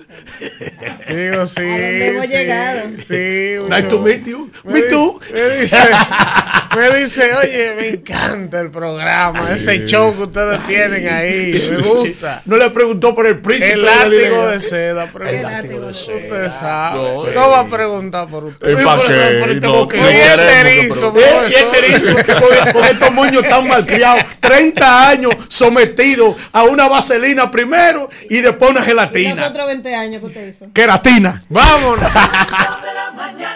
Bueno, regresamos, regresamos en este rumbo de la mañana y hoy tenemos en esta primera entrevista a un invitado muy especial, amigo de todos nosotros y una pieza importante en el sector del tema turístico en República Dominicana. Estamos hablando de, de Andrés Marrancini, quien es director ejecutivo de Azonadores, que Asociación Nacional de Hoteles y Restaurantes de la República Dominicana y con él vamos a hablar sobre un tema. Y ustedes se acuerdan que la semana pasada hablaba aquí de ese 60 aniversario que cumple la asociación y sobre la importancia del turismo para la República Dominicana. Y creo que es siempre importante periódicamente mantenernos al tanto de lo que está pasando en ese sector porque es un sector determinante en el desarrollo de la economía y de la propia República Dominicana. Buenos días, Andrés. No, muy buenos días a ustedes, a los amables Radio Escucha y, y también quienes nos miran, ¿verdad? En, en los diferentes medios que ustedes difunden este programa. Andrés, eh, bueno, iniciar precisamente la semana pasada tuvimos la oportunidad de ver un documental que ustedes han preparado, ¿verdad? Sobre el 60 aniversario de Azonadores. Y yo les contaba a los chicos que quedé gratamente impresionado. Los chicos de 47 De lo- y de 45. ¿Usted? Eh, con- eh, que Andrés, quedé gratamente impresionado. Hay que agarrar lo que le- uno le den, tú Claro. sabes. Eh, gratamente impresionado con algunos datos que veía en el documental que desconocía. Por ejemplo, había un dato curiosísimo que yo no conocía, que vi en el reportaje, en el documental, que don Fran Raineri decía durante una entrevista, que cuando se comenzó a desarrollar la industria del turismo fue inicialmente con un enfoque solo de traer a los dominicanos en el exterior Sí. que era porque los dominicanos venían en Navidad y venían a un festival del merengue que se hacía a mediados de julio aquí. Claro, el Y- famoso Festival del Merengue. Exactamente. Y que inicialmente ese fue el target de público que ellos querían atraer. Y fíjate lo mucho que ha cambiado el tema del turismo, Andrés. Entonces quisiéramos conocer en la actualidad, vemos muchas cifras mensualmente, el ministro de Turismo vive constantemente reportando cuántos turistas están llegando al mes, eh, cuál es la proyección para fin de año y vemos muchas cifras, pero dentro de eso hay, hay otros temas que son elementales que sería bueno conocer, como por ejemplo cuál es la nomenclatura principal del turista que está llegando ahora a República Dominicana, europeo, estadounidense, de qué país, si hemos captado algún mercado que no teníamos tradicionalmente, o Un por ruso, qué- un turco. y por qué es tan difícil entrar a algunos Sí, mercados. ruso no, Ah, por el momento no lo tenemos. Ruso, no. Pero ¿cuál es esa, eh, ese principal eh, turista que está viniendo? ¿Con Sí. qué periodicidad repite? Sí, nosotros, el- obviamente, el, el mercado que estamos trabajando con, con mayor énfasis eh, y que está produciendo los mayores resultados es el norteamericano. O sea, eh, eh, ha sido el enfoque desde el inicio, eh, post pandemia, por dos razones fundamentales. Primero, en la costa este de los Estados Unidos hay una población inmensa y nosotros solamente estamos recibiendo dos millones y tanto, tres millones y tanto de, de turistas en, en promedio. Este año probablemente pasemos los cuatro millones y medio de norteamericanos. Eh, la verdad es que luego de la pandemia los vuelos de corto de corta distancia eran, vamos a decir que lo que la gente buscaba, los vuelos de, larga distancia no eran eh, necesariamente lo que la gente procuraba por todo el tema de durar todas las horas en el avión y todo eso. Eh, y se realizó un cambio táctico desde el punto de vista de cómo mercadeamos República Dominicana ante el mercado norteamericano y, y ha dado su fruto. Combina eso ciertas cosas, hay, hay varias cosas. Nosotros lo hemos hecho bien desde el punto de vista de dónde posicionamos eh, la estrategia mercadológica y los canales de distribución que hemos activado, que antes no se activaban. Mucha gente le hago yo el siguiente ejemplo. en un momento determinado en la pandemia, probablemente la industria más cerrada que la industria hotelera y con menos perspectiva de apertura en el momento más crítico de la pandemia era la industria de crucero. Entonces, cuando empezó la apertura del mercado norteamericano, nosotros visitamos a todas las agencias de viaje de los Estados Unidos de crucero y les ofrecimos, les ofrecimos que incorporaran en su listado de productos República Dominicana como destino en lo que se le activaba su negocio, porque esa gente no estaban vendiendo nada. Eh, y nos fue súper bien y hoy día eh, no solo venden cruceros, que ya está reactivado, venden cruceros con destino República Dominicana, pero han continuado siendo ya una agencia más allá de crucero especializado como en su momento y continúan vendiendo República Dominicana como destino. Eso como un ejemplo de, de cosas que hicimos que funcionaron y debo de decir, algunas cosas no salieron bien, pero la gran mayoría de las cosas no salieron muy bien. Otros mercados que nosotros hemos eh, tratado de incorporar en los últimos meses, eh, hemos estado haciendo esfuerzos interesantes en Brasil. El Brasil es un, como lo saben, es un país inmenso, con, con, un gran apetito hacia la República Dominicana, que nosotros no, en un momento determinado, cuando estaba viajando Gol a República Dominicana, eh, nosotros hicimos un esfuerzo que, por diferentes razones que tienen que ver más con la aerolínea que con el destino, eh, no se concretó. Pero ahora estamos haciendo un segundo intento eh, con toda Sudamérica y hemos tenido muy buena respuesta, en particular Colombia. Colombia hoy día es el tercer emisor de turistas hacia la República Dominicana, que no lo era, o sea, e, era europeo el tercer emisor hacia la República Dominicana. Eh, y eso ha sido parte. de muchos colombianos acá. Sí, y están retornando. O sea, nosotros le estamos dando seguimiento que realmente es una visita de turismo. Porque de, en ambos países. O sea, porque, porque hubo un incremento de. Déjame decirte que la mayoría de sus pasaportes que se están pidiendo en números extraordinarios para viajar a Colombia. Eh, el, pero nosotros le estamos dando seguimiento tanto a las autoridades colombianas como las dominicanas porque es un fenómeno grande para ambos países de que realmente hay un turismo, un turismo dándole, dándole, corte. No, nosotros estamos recibiendo mucho más colombianos. Pero, pero, pero, dominicanos están viajando en cantidades importantes. Ellos son más, ellos son más que nosotros. Eh, antes que nada, Neira, ahí mismo, China. Nosotros hemos establecido unas relaciones con China, millones de chinos. Chino está lleno de dinero, China. ¿Por qué nosotros no hemos logrado atraer los chinos acá? Porque si los chinos eh, eh, se interesan un porcentaje muy mínimo de por República Dominicana, eso es un aluvión de, gente que, yo no, yo no, ¿Qué pasa con ese no, no, no hay no política diseñada hacia No, China. sí, sí. Bueno, mira. Eh, el primer paso era la apertura. la apertura está. el segundo paso son los vuelos. es un vuelo largo, es un vuelo complicado. Nosotros habíamos pensado en un momento determinado, estoy hablando de zona no, no a nivel de autoridad, nosotros habíamos pensado sugerir que tuviese un toque en California, porque si bien no chinos, pueden ser chinos americanos, que están un poco más cerca culturalmente a nosotros, y al final California es un país en sí. Eh, es grandísimo, con grandes consumidores que realmente conocen como destino turístico México, no participan mucho del destino República Dominicana. Con, el mercado chino se presentan una serie de retos que nosotros tenemos que abordar como destino.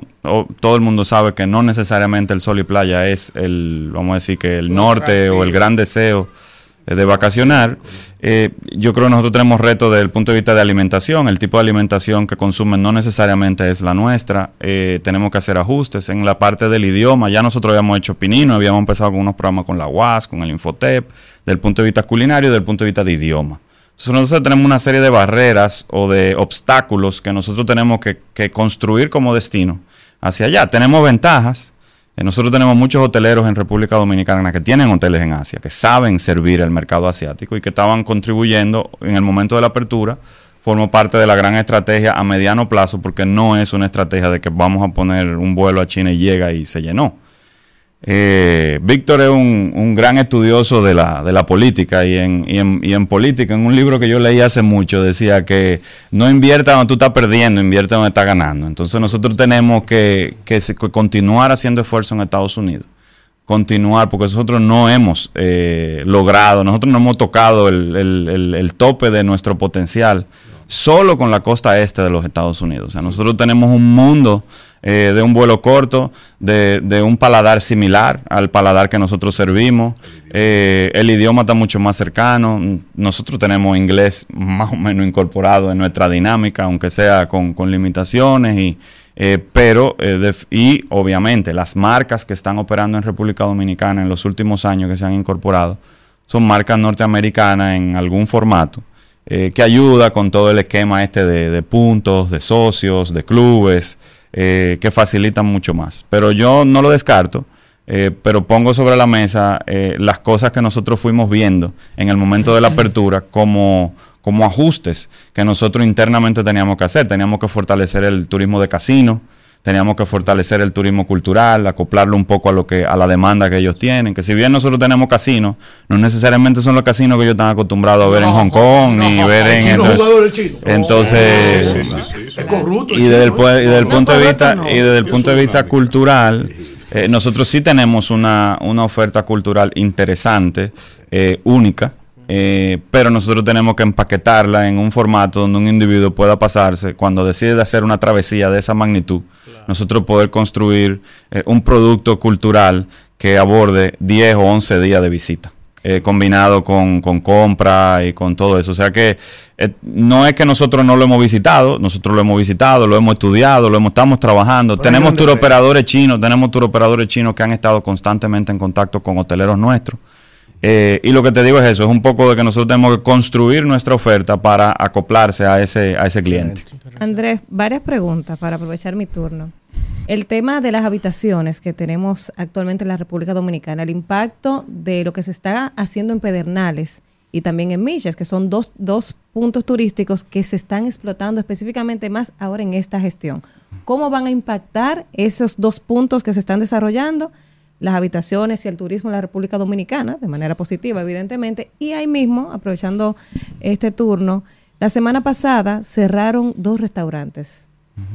¿No le genera eso a ustedes preocupación como azonadores, el hecho de que estén cerrando restaurantes? ¿Qué, qué piensa la asociación de este, de, este, de este anuncio, de estos dos restaurantes que han cerrado? Sí, bueno, lo, lo primero, la expansión de... Nosotros hemos tenido un crecimiento exponencial en número de habitaciones en la República Dominicana. Las dos cosas que nosotros monitoreamos al incorporar nuevas habitaciones es la erosión posible en la tasa de ocupación de las habitaciones y la erosión posible en la tarifa. eh, y la verdad es que las tarifas que se están viendo en Miche eh, están muy buenas. Eh, yo estoy sorprendido del, del- nivel de tarifa que se está exhibiendo en, el producto, lo que, lo que dice que es un producto premium o apreciado como premium. Eh, la incorporación de las habitaciones no ha afectado la tasa de ocupación. Nosotros mantenemos nivelada la tasa de ocupación por encima de un 77% eh, a nivel nacional. Eh, o sea que no, no al revés. Eh, la fórmula ha sido que cuando se incorporan habitaciones nuevas, nosotros hemos tenido la capacidad de, de que, de acompañarlo con asientos de avión. Donde el reto se complica es si perdemos ruta de avión, que es una de las preocupaciones principales que nosotros tenemos en la actualidad, porque eh, tenemos algunas líneas aéreas que han, que han mermado su, las cantidades de rutas de República Dominicana, especialmente las europeas. El tema del combustible ha sido un, un tema de, de- de gran hablar en, los últimos meses en el, en el sector turístico. Nosotros hemos hecho muchos esfuerzos en, en retener rutas, en siendo creativos, eh, subsidiando ciertas cosas, combinándolo con programas de mercadeo de los hoteles y del Estado. O sea, de todo hemos hecho para retener eh, que no se pierdan las rutas, porque si no hay asiento de avión, no hay ocupación. Y esa es la realidad. Eh, con respecto a los cierres de los restaurantes, yo realmente no tengo el detalle de, del por qué. Lamento muchísimo eh, el cierre de Chepe, pero en particular en mi casa éramos asiduos de, y en Punta Cana yo no dejaba, o sea, era como que era el sitio donde me paraba eh, antes de ir a los hoteles. Eh, la verdad que lo lamento mucho, fue un gran producto, eh, innovador en su momento y, al señor Dimes igual eh, nuestra solidaridad en el proceso que implica cerrar un negocio. Eh, no, no son miembros como tal de, nuestra asociación, eh, pero igual ofrecemos cualquier ayuda o, o colaboración con respecto a eso. Abrir un negocio no es fácil, mantener un negocio es dificilísimo y cerrarlo es terrible. Entonces, no, eh, son momentos muy difíciles. Yo creo que, que han hecho lo correcto. Lo primero es dar la cara. Eh, él dio la cara con una comunicación, los propietarios, lo firmaron con su nombre y su apellido, no pusieron un representante legal ni nada por el estilo. Y, estas cosas toman tiempo y a veces no se tienen todas las herramientas para, para garantizar eso. Yo he sentido, eh, porque nosotros recientemente lanzamos la apertura del- de la semana de restaurantes y el gastronómico, a veces las situaciones son muy particulares de cada negocio, no necesariamente de la industria en sentido general. Nosotros hemos tenido apertura de por lo menos tres o cuatro restaurantes nuevos en, en la ciudad de Santo Domingo solamente, en Punta Cana por lo menos dos más y en Santiago conozco de uno en los últimos meses. Eh, y eso solo es el reflejo si hay demanda. Yo todavía no voy a un restaurante que no, ten- no esté lleno de gente, por lo menos yo. No, la verdad que no, no voy todos los días, pero, pero, pero la verdad es que yo en los miembros de Azonadores solo he recibido el- el- la nota de, de, que, de que están siendo visitados, de que, de que están habiendo... Y obviamente ante lo que vimos de, de ese cierre, eh, hicimos la pregunta incluso con, con los restaurantes de, de franquicia, que son miembros de Azonadores también. Eh, a veces uno no sabe, son circunstancias muy particulares, pueden derivar de múltiples razones internas, factores externos. No creo que sea eh, algo que, que encadene cierre de restaurantes. O sea, no, por lo menos no lo, no lo percibo así. Víctor. Andrés, primero valorar que estés aquí con nosotros y sobre todo... No, y que tú estés conmigo Eh. también, que no, no la pegaba nunca contigo. No, yo no sé qué es lo que pasaba. Había un sabotaje ¿Cómo que colinda di que un hombre un de allá de. Villafaro con este hombre de Piantini? Apellido Marrancini. Ah, pero con Villanueva. Pero lo Villanueva, La- ¿te refieres? No era Arturo, Arturo Villanueva, ¿no? que fue La, presidente nacional. la, la, la academia la academia nos ha unido la academia nos ha unido negro de ahí de Villamella, Sí, el digo, perdón, sí. que di que di que de Vamos, academia, ese negro. vamos. ¿Cómo colinda ese negro con ese blanco? es un intelectual es un intelectual Adelante. Andrés, el, en tu rol como vicepresidente ejecutivo de Azonadores, que eso eh, aglutina un sector que es medular para la economía. Son 60 años, que se puede decir fácil, pero tiene todo un peso histórico hacia atrás. Ahora, sustentándonos en esa experiencia, visualizando los próximos 60 años, ¿Dónde tú puedes vislumbrar el desarrollo del sector turístico de la República Dominicana? ¿Se consolidará? ¿Se diversificará? A mí, por ejemplo, me preocupa la infraestructura pública, hospitales, temas de accidentes, de control, las carreteras. Ambulancia. Eh, en fin, o sea, hacia, hacia dónde irá el sector turístico y los principales desafíos que se puedan contemplar de entrada? Bueno, el, el- el primero que nosotros hemos identificado y hemos estado trabajando en los últimos años en él, eh, junto al Infotep y, y otras instituciones, nosotros tenemos una cantidad importante de habitaciones, vamos a decir que en, en corrida de apertura. Eh, y el reto es eh, acoplarlo o que lo acompañe en esa misma velocidad la incorporación de recursos humanos capacitados. Porque no van a la misma velocidad. Entonces, un poco el, el reto de, de continuar expandiendo habitaciones eh, y negocios al- ligados al sector turístico eh, y la incorporación de, de capital humano es el reto, vamos a decir, que, que número uno. El, el segundo, mirando a un plazo largo, ¿no? Es la sostenibilidad. Eh, nosotros al final eh, trabajamos en la explotación de, de recursos natural como nuestro atractivo fundamental eh, y garantizar que esté presente en futuras generaciones es la garantía de que el, de que el giro o del negocio eh, continúe de manera exitosa en, su posicionamiento internacional. Eh, la incorporación de otros polos turísticos, eh, en mi caso personal yo veo Miche más como una expansión o una continuación del propio Punta, del propio Punta Cana. Eh, no lo veo tanto como un polo con características de, de exclusividad, de, con la distancia que tiene, de repente eh, tra- atrae otro tipo de, de turismo. El, el perfil del turista que viene a República Dominicana es distinto, algunos se quieren quedar en hotel, otros no. Yo creo que eso es, es natural. Eh, nosotros tenemos muchos atractivos que, hay que acoplarlo a, a- infraestructuras que, que garanticen ese servicio. En, en Punta Cana, Bávaro, nosotros tenemos hospitales eh, todos certificados, todos, o sea, hay, estructura hospitalaria para sustentar un, un turismo adecuado. Eh, la reincorporación de habitaciones de calidad en Puerto Plata eh, es eh, un norte importante que, que todo el mundo debe de asumir para que acompañe la llegada de, de los cruceros que ha dinamizado la, el, propio pueblo de Puerto Plata.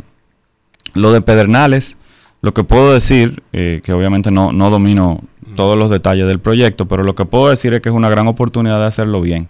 de hacerlo bien desde cero, porque es un destino que se está planificando eh, con, con, nada, o sea, no existiendo eh, absolutamente ninguna infraestructura. Entonces se puede ser eh, táctico y práctico en dónde debe de vivir la gente, dónde deben de estar las escuelas, dónde deben de estar los hoteles, el tema pluvial resuelto antes de que llegue el problema, el tema del agua planificado. O sea, yo creo que es una gran oportunidad y una gran responsabilidad porque sigue siendo un ecosistema frágil. Eh, o sea que eso es lo que te puedo decir de, esa parte. ir de aquí porque yo siempre he tenido una inquietud con relación a esto y ahora voy a aprovechar para expresarte. Yo veo eh, con la vehemencia, con el celo, con la pasión que ustedes, eh, los protagonistas del sector, cuidan y protegen el sector. Y obviamente razones hay de más para hacerlo. Y son eh, muy cuidadosos, están pendientes. Hay un problema con el sargazo. Nos, nos han mostrado que ustedes no escatiman recursos cuando necesitan resolver algo que tenga que ver con el sector. Y eso es fundamental para el éxito que ustedes han tenido. Ahora, yo no entiendo cómo es posible que ustedes y el gobierno hacen todo este esfuerzo por traer turistas, traer eh, toda esta gente, decirles que este es un destino seguro, que este es el mejor destino en el Caribe, y seguimos teniendo, Andrés, una alta incidencia de accidentes de tránsito eso, eso es un tema que una cosa no va de la mano con otra. O sea, tú le estás diciendo al mundo entero o a los sectores que ustedes diseñan, vengan, vengan aquí, vengan a este país, es un país hermoso, es un país seguro, es un, vengan de vacaciones. Pero entonces los turistas no pueden salir a la carretera por los niveles, la alta incidencia de accidentes de tránsito que tenemos. O sea, ¿qué vamos a hacer con eso? Y el otro tema ahí mismo, Andrés, mediano presente y largo plazo, el turista, otras culturas tienen un criterio por el tema medioambiental, uno a un respeto por el medio ambiente, un trato por el medio ambiente, y sin embargo acá hay un problema de educación cultural terrible. O sea, la grancera, los manglares, hay una serie de eh, de golpeos al tema medioambiental, que yo digo, pero es que eso no es sostenible, incluso para la misma industria turística, es hasta un peligro. Entonces, esos dos temas, ¿cómo ustedes, si se han involucrado, si piensan involucrarse? Porque yo entiendo que ustedes como asociación, por el prestigio y el peso que tienen, deberían llamar a Hugo y a David y decirle, oye, los accidentes, ¿qué es lo que vamos a hacer? O sea, porque es un tema. El otro día hubo un accidente en Bávaro y, creo que se accidentaron y se hirieron varios turistas también. Entonces, eh, cuando eso sale a nivel internacional, hace un daño. Entonces, ¿cómo manejar eso, Andrés? Bueno, el, lo primero que te digo, yo creo que nos da la razón en un esfuerzo que nosotros hemos estado impulsando en los últimos años y, y que recientemente el ministro de Educación y el ministro de Turismo firmaron un acuerdo en la misma línea nosotros hemos entendido desde el principio que, hay que reconocer que República Dominicana es un país turístico y la cultura turística y lo que implica la cultura turística debe estar presente en los niños desde inicio. Eh, es, algo que, nosotros hemos entendido que es importante, yo creo que ya lo, valoraron y lo, y lo incorporaron. Eh, los hoteles que están en su control, ¿verdad? Eh, tienen ya políticas eh, de sostenibilidad incorporadas en su gestión. Algunos tienen programas de responsabilidad ligada al tema ambiental, eh, que son ya políticas internacionales de su, de su propia empresa. Eh, mucha gente no lo sabe, la mayoría de los hoteles de República Dominicana están certificados con diferentes entidades internacionales que son de valor agregado al momento de generar una oferta con un tour operador y esas eh, certificaciones exigen eh, programas de, sostenibilidad incorporado al, a, la, a, la, gestión y al servicio como tal y a lo que hay que incorporar desde el punto de vista de política empresarial dentro de ese servicio. O sea que la sostenibilidad eh, y el medio ambiente obviamente que es importante para todos los hoteles y necesario para a mediano plazo para garantizar que nosotros podamos continuar brindando un servicio donde están. Los hoteles son estructuras inmensas de millones y millones de dólares que, no se pueden mover. O sea, es ahí que están. Entonces, eh, yo creo que, todos somos corresponsables de, garantizar eh, a largo plazo el tema eh, ambiental y de sostenibilidad de los recursos naturales que nosotros explotamos como destino. Andrés, te voy a hacer una pregunta económica, financiera, que quizás este humilde yaguatense entendería que quienes están detrás de, estos micrófonos, la gente que nos escucha, quisiera escuchar. Eh, a ver si tú nos puedes ayudar con eso. Y tiene un contenido didáctico también. Nosotros, ya eso es fuera de la política, estamos teniendo un año un poco difícil en términos económicos por el hecho del crecimiento económico nuestro. In- indudablemente el turismo impacta en el crecimiento económico de la República Dominicana por las dinámicas que allí confluyen. Dinámica de consumo, y muchísimas cosas. Eh, ¿Cuál fue el número alcanzado el año pasado? Por ejemplo, nosotros siempre, en cuestión de divisas, tenemos dos rubros muy importantes que impactan las finanzas públicas nuestras. Una es, son las remesas y otra el concepto de turismo. ¿Cuánto fue que alcanzó la República Dominicana por concepto de turismo, de divisas, el año pasado? ¿Cómo vamos hoy? ¿Y cómo es la mecánica de nosotros poder cuantificar el Banco Central? ¿Cuánto nosotros percibimos de turismo? Es decir, ¿cómo es la dinámica? ¿Es en el pasaje? eh, ¿En el dinero que, que- que consumen en las tarjetas? ¿Cómo se, cómo se saca, cómo se desglosa eh, esa apreciación de cuánto estamos recibiendo por concepto de turismo por año? Sí, nosotros recibimos cerca de 7 mil millones de dólares el, año pasado, muy similar al número de remesa. Eh, y este año estamos superando la, la cifra. El, el gasto, el gasto promedio, que es una de las estrategias institucionales y una estrategia país de incrementar el gasto promedio por turista en República Dominicana, eh, anda por los 107 dólares diarios. La estadía promedio de un turista en República Dominicana ha subido, antes era 5 días, está casi por los 6 días. Eh, las razones puede ser el, perfil del turista o, el, o de dónde viene el turista, como nosotros hemos rebalanceado la llegada de turistas, puede ser que por eso esté incrementando la, cantidad. Y es un mix interesante porque cuando son dominicanos ausentes no residentes, o sea, que son dominicanos que vienen a visitar, que son considerados turistas porque no tienen pasaporte dominicano, eh, se quedan 15 días, 16 días, o sea que eso rompe un poco la norma, pero el, normalmente el turista promedio eh, entra por ahí. A- al ingresar al, al fisco ingresa por diferentes vías. Eh, directamente ingresa por las tasas aeroportuarias eh, el turista. Eh, pero desde el punto de vista del gasto promedio es el gasto promedio del turista en las diferentes actividades y dinámicas que desarrolla. Que mucha gente a veces se equivoca y dice, no, que los turistas no salen de los hoteles. Pues déjenme decirle, es nuestro alto interés en los hoteles que salgan, porque si salen gastamos menos. Eh, y por eso también ha habido una, una, una, una dinámica interesantísima en la oferta complementaria que están. Ya los, los turistas, de hecho, no se quedan en, en los hoteles el 100% del tiempo. Sí, se van a diferentes actividades que se desarrollan en el, en el entorno. La verdad es que el turismo, y abordando un poco el, el enfoque que tú tienes, tiene un, una particularidad en, en cómo inunda eh, diferentes eh, sectores eh, que, que contribuyen. O sea, crea un ecosistema virtuoso porque consume eh, de manera directa e indirecta eh, y estimula de manera indirecta e indirecta diferentes negocios que antes no sabían que dependían del turismo, pero se dieron cuenta en la pandemia que dependían del turismo, porque el que vendía la goma no estaba muy claro que esa goma se le vendía al, al transporte organizado de los turistas en el este y de repente dejó de vender goma y dejó de vender goma, eh, dejó de percibir ingresos y por ende quizá no contrató dos o tres personas más y de manera directa no se veía trabajando en turismo.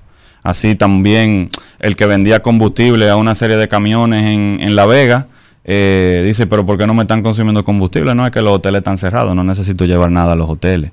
Y no lo veían como una venta directa en el sector. Entonces, por eso mucha gente habla de, de que, de que la industria es madura y hay que eliminar incentivos a ciertas industrias y todo eso. Yo a esas personas les digo dos cosas. Lo primero que le digo es que los incentivos deben de permanecer en la industria turística mientras nuestros competidores le den incentivo a la misma inversión. Porque nosotros recibimos cerca de 7 mil millones de dólares de, de, de divisa, pero recibimos cerca de mil millones de inversión extranjera directa sustentada en esos incentivos. Entonces, si, si mi competidor Jamaica, si mi competidor Aruba eh, están dando incentivos, yo no puedo quitarlo porque el turismo no compite con otra industria en República Dominicana. Eh, y por otro lado, eh, en el 100% de los incentivos o de lo que se llama el gasto fiscal del Estado, el 100%, el turismo representa un 5% de ese gasto. Y ese 5% te produce probablemente el ingreso de divisas más importante junto a la remesa, te produce la inversión extranjera de manera consistente más importante de República Dominicana, te emplea de manera directa indirecta eh, e inducida a cerca de un millón de gente. Cada vez que se incorporan eh, eh, 100 habitaciones, 200 habitaciones, tiene un impacto de casi 3 empleados por habitación. O sea, yo creo que, que eso es un... siempre se pueden perfeccionar eh, las herramientas de incentivar una industria, pero si no se tiene claro que las herramientas de atracción de inversión que tiene la República Dominicana son las correctas, eh, podemos jugárnosla. No la podemos jugar. Vamos a ver qué pasa entonces, si ese es el tema. O sea, eso- yo, yo no, yo no, yo no lo, yo no lo, no lo entiendo. Porque es que esas son como, esas son, esos son procesos como trenes. Entonces el tren toma tiempo a arrancar y es difícil frenarlo. Pero después que se frena, volverlo a arrancar toma tiempo también. Entonces es, un, es, es interesante verlo de- desde esa perspectiva. ¿En qué ha quedado el acuerdo para regular a los Airbnb, que fue un tema que se trató a inicio de año? Entonces, como que no se ha vuelto a tocar el tema, se habló de que había una necesidad por temas de seguridad y demás. O sea, ¿en qué ha quedado ese tema de, de ese acuerdo? Bueno, nosotros eh, trabajamos en, en- en varios encuentros con, con las autoridades. Dimos nuestro, nuestro punto de vista con, con respecto a, muchos de ellos, que realmente no es ningún misterio. Nosotros lo que estamos indicando es que nosotros reconocemos que deben de coexistir los modelos, eso no es el tema. Eh, porque el perfil del turista, eh, como hablamos, cambió y hay turistas que simplemente no les gusta quedarse en hoteles. Eso es así. Eh, el problema está en que no estamos inventando la rueda, más de 300 ciudades regulan el tema. En- hay ciudades que lo prohíben, de hecho. Eh, York acaba de hacer- eh, pero en el caso nuestro, como eh, en el caso nuestro, de lo que se trata más allá de que si es eh, plataforma, si es hotel, es que sigue siendo de un República Dominicana. O sea, si a un individuo le, le ocurre cualquier cosa en un Airbnb, eh, no- perdón, en una, en una propiedad alquilada a través de una plataforma tecnológica, porque hay múltiples suplidores, eh, no va a decir que fue eh, en una plataforma, va a decir, me, me atracaron en una plataforma digital. No, me pasó en República Dominicana, se trata del mismo destino. Si la propiedad no está en condiciones, si no está limpiada de manera adecuada, si tú no tiene agua caliente, si no tiene luces, si no está preparada para, para ofertarse en un mecanismo público, porque como ofertar públicamente un tema, debe de tener algún nivel de certificación mínimo. Aparte, que a veces creo que los que se reciten a nivel de propietario no están viendo esto más allá de lo que es desde el punto de vista legal. O sea, si ocurre cualquier cosa dentro de la propiedad por no estar regulado, el propietario es corresponsable y no lo sabe. Desde el momento en que eso quede regulado, si ocurre cualquier cosa dentro de la propiedad, no responsabilidad del propietario, porque el propietario no está junto con el que se está quedando. Eh, si ocurre cualquier cosa ahí, hay más queda- que gente que tiene maestría en destrucción. eh, queda limitado, queda limitada, queda limitada la contingencia legal que se le puede presentar al propietario porque estaría regulado por un contrato, independientemente del tema fiscal, que no es nuestro tema, ese tema es de las autoridades, aunque es medio injusto que tú explotes un activo utilizando los mecanismos de, de distribución que, que utiliza todo el mundo, porque las habitaciones hoteleras se promueven exactamente en el mismo sitio donde se promueven las habitaciones. Eh, la diferencia es que nosotros eh, pagamos impuestos, pagamos empleados, limpiamos las habitaciones, tenemos que tener un seguro, eh, o sea, esa es la diferencia. Andrés. Yo conozco a alguien que tiene seis habitaciones dedicadas a eso.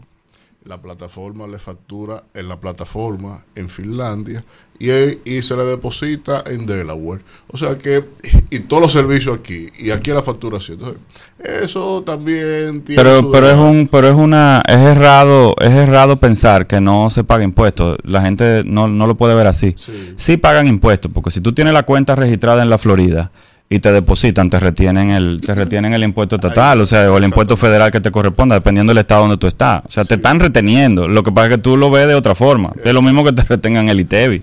Lo que van a sustituir ese impuesto por el ITEVI. Exactamente. Es lo mismo. Gracias, gracias Andrés Marrancini, Excelente. director ejecutivo de Azonadores. Interesante conversación, como siempre, que viene por acá. Nada, éxito. y usted sabe que, cuenta con una este feria espacio. inmobiliaria esta semana. Así, gracias, sí, sí. Un llamado a que pa- participen en la feria de exposición de productos al servicio del sector turístico más grande del Caribe, que está en Punta Cana, eh, Bávaro, en el Blue Mall, del 6 al 8, a partir de mañana. Es abierta al público. El que quiera conocer la industria turística de verdad, en qué es lo que se mueve desde el punto de vista de venta de productos, ese es el lugar. Andrés, y no, no, no hay una habitación para los periodistas. Vámonos, Sí. vámonos. ¿Cómo sí, así? qué bárbaro. Rumbo de la mañana.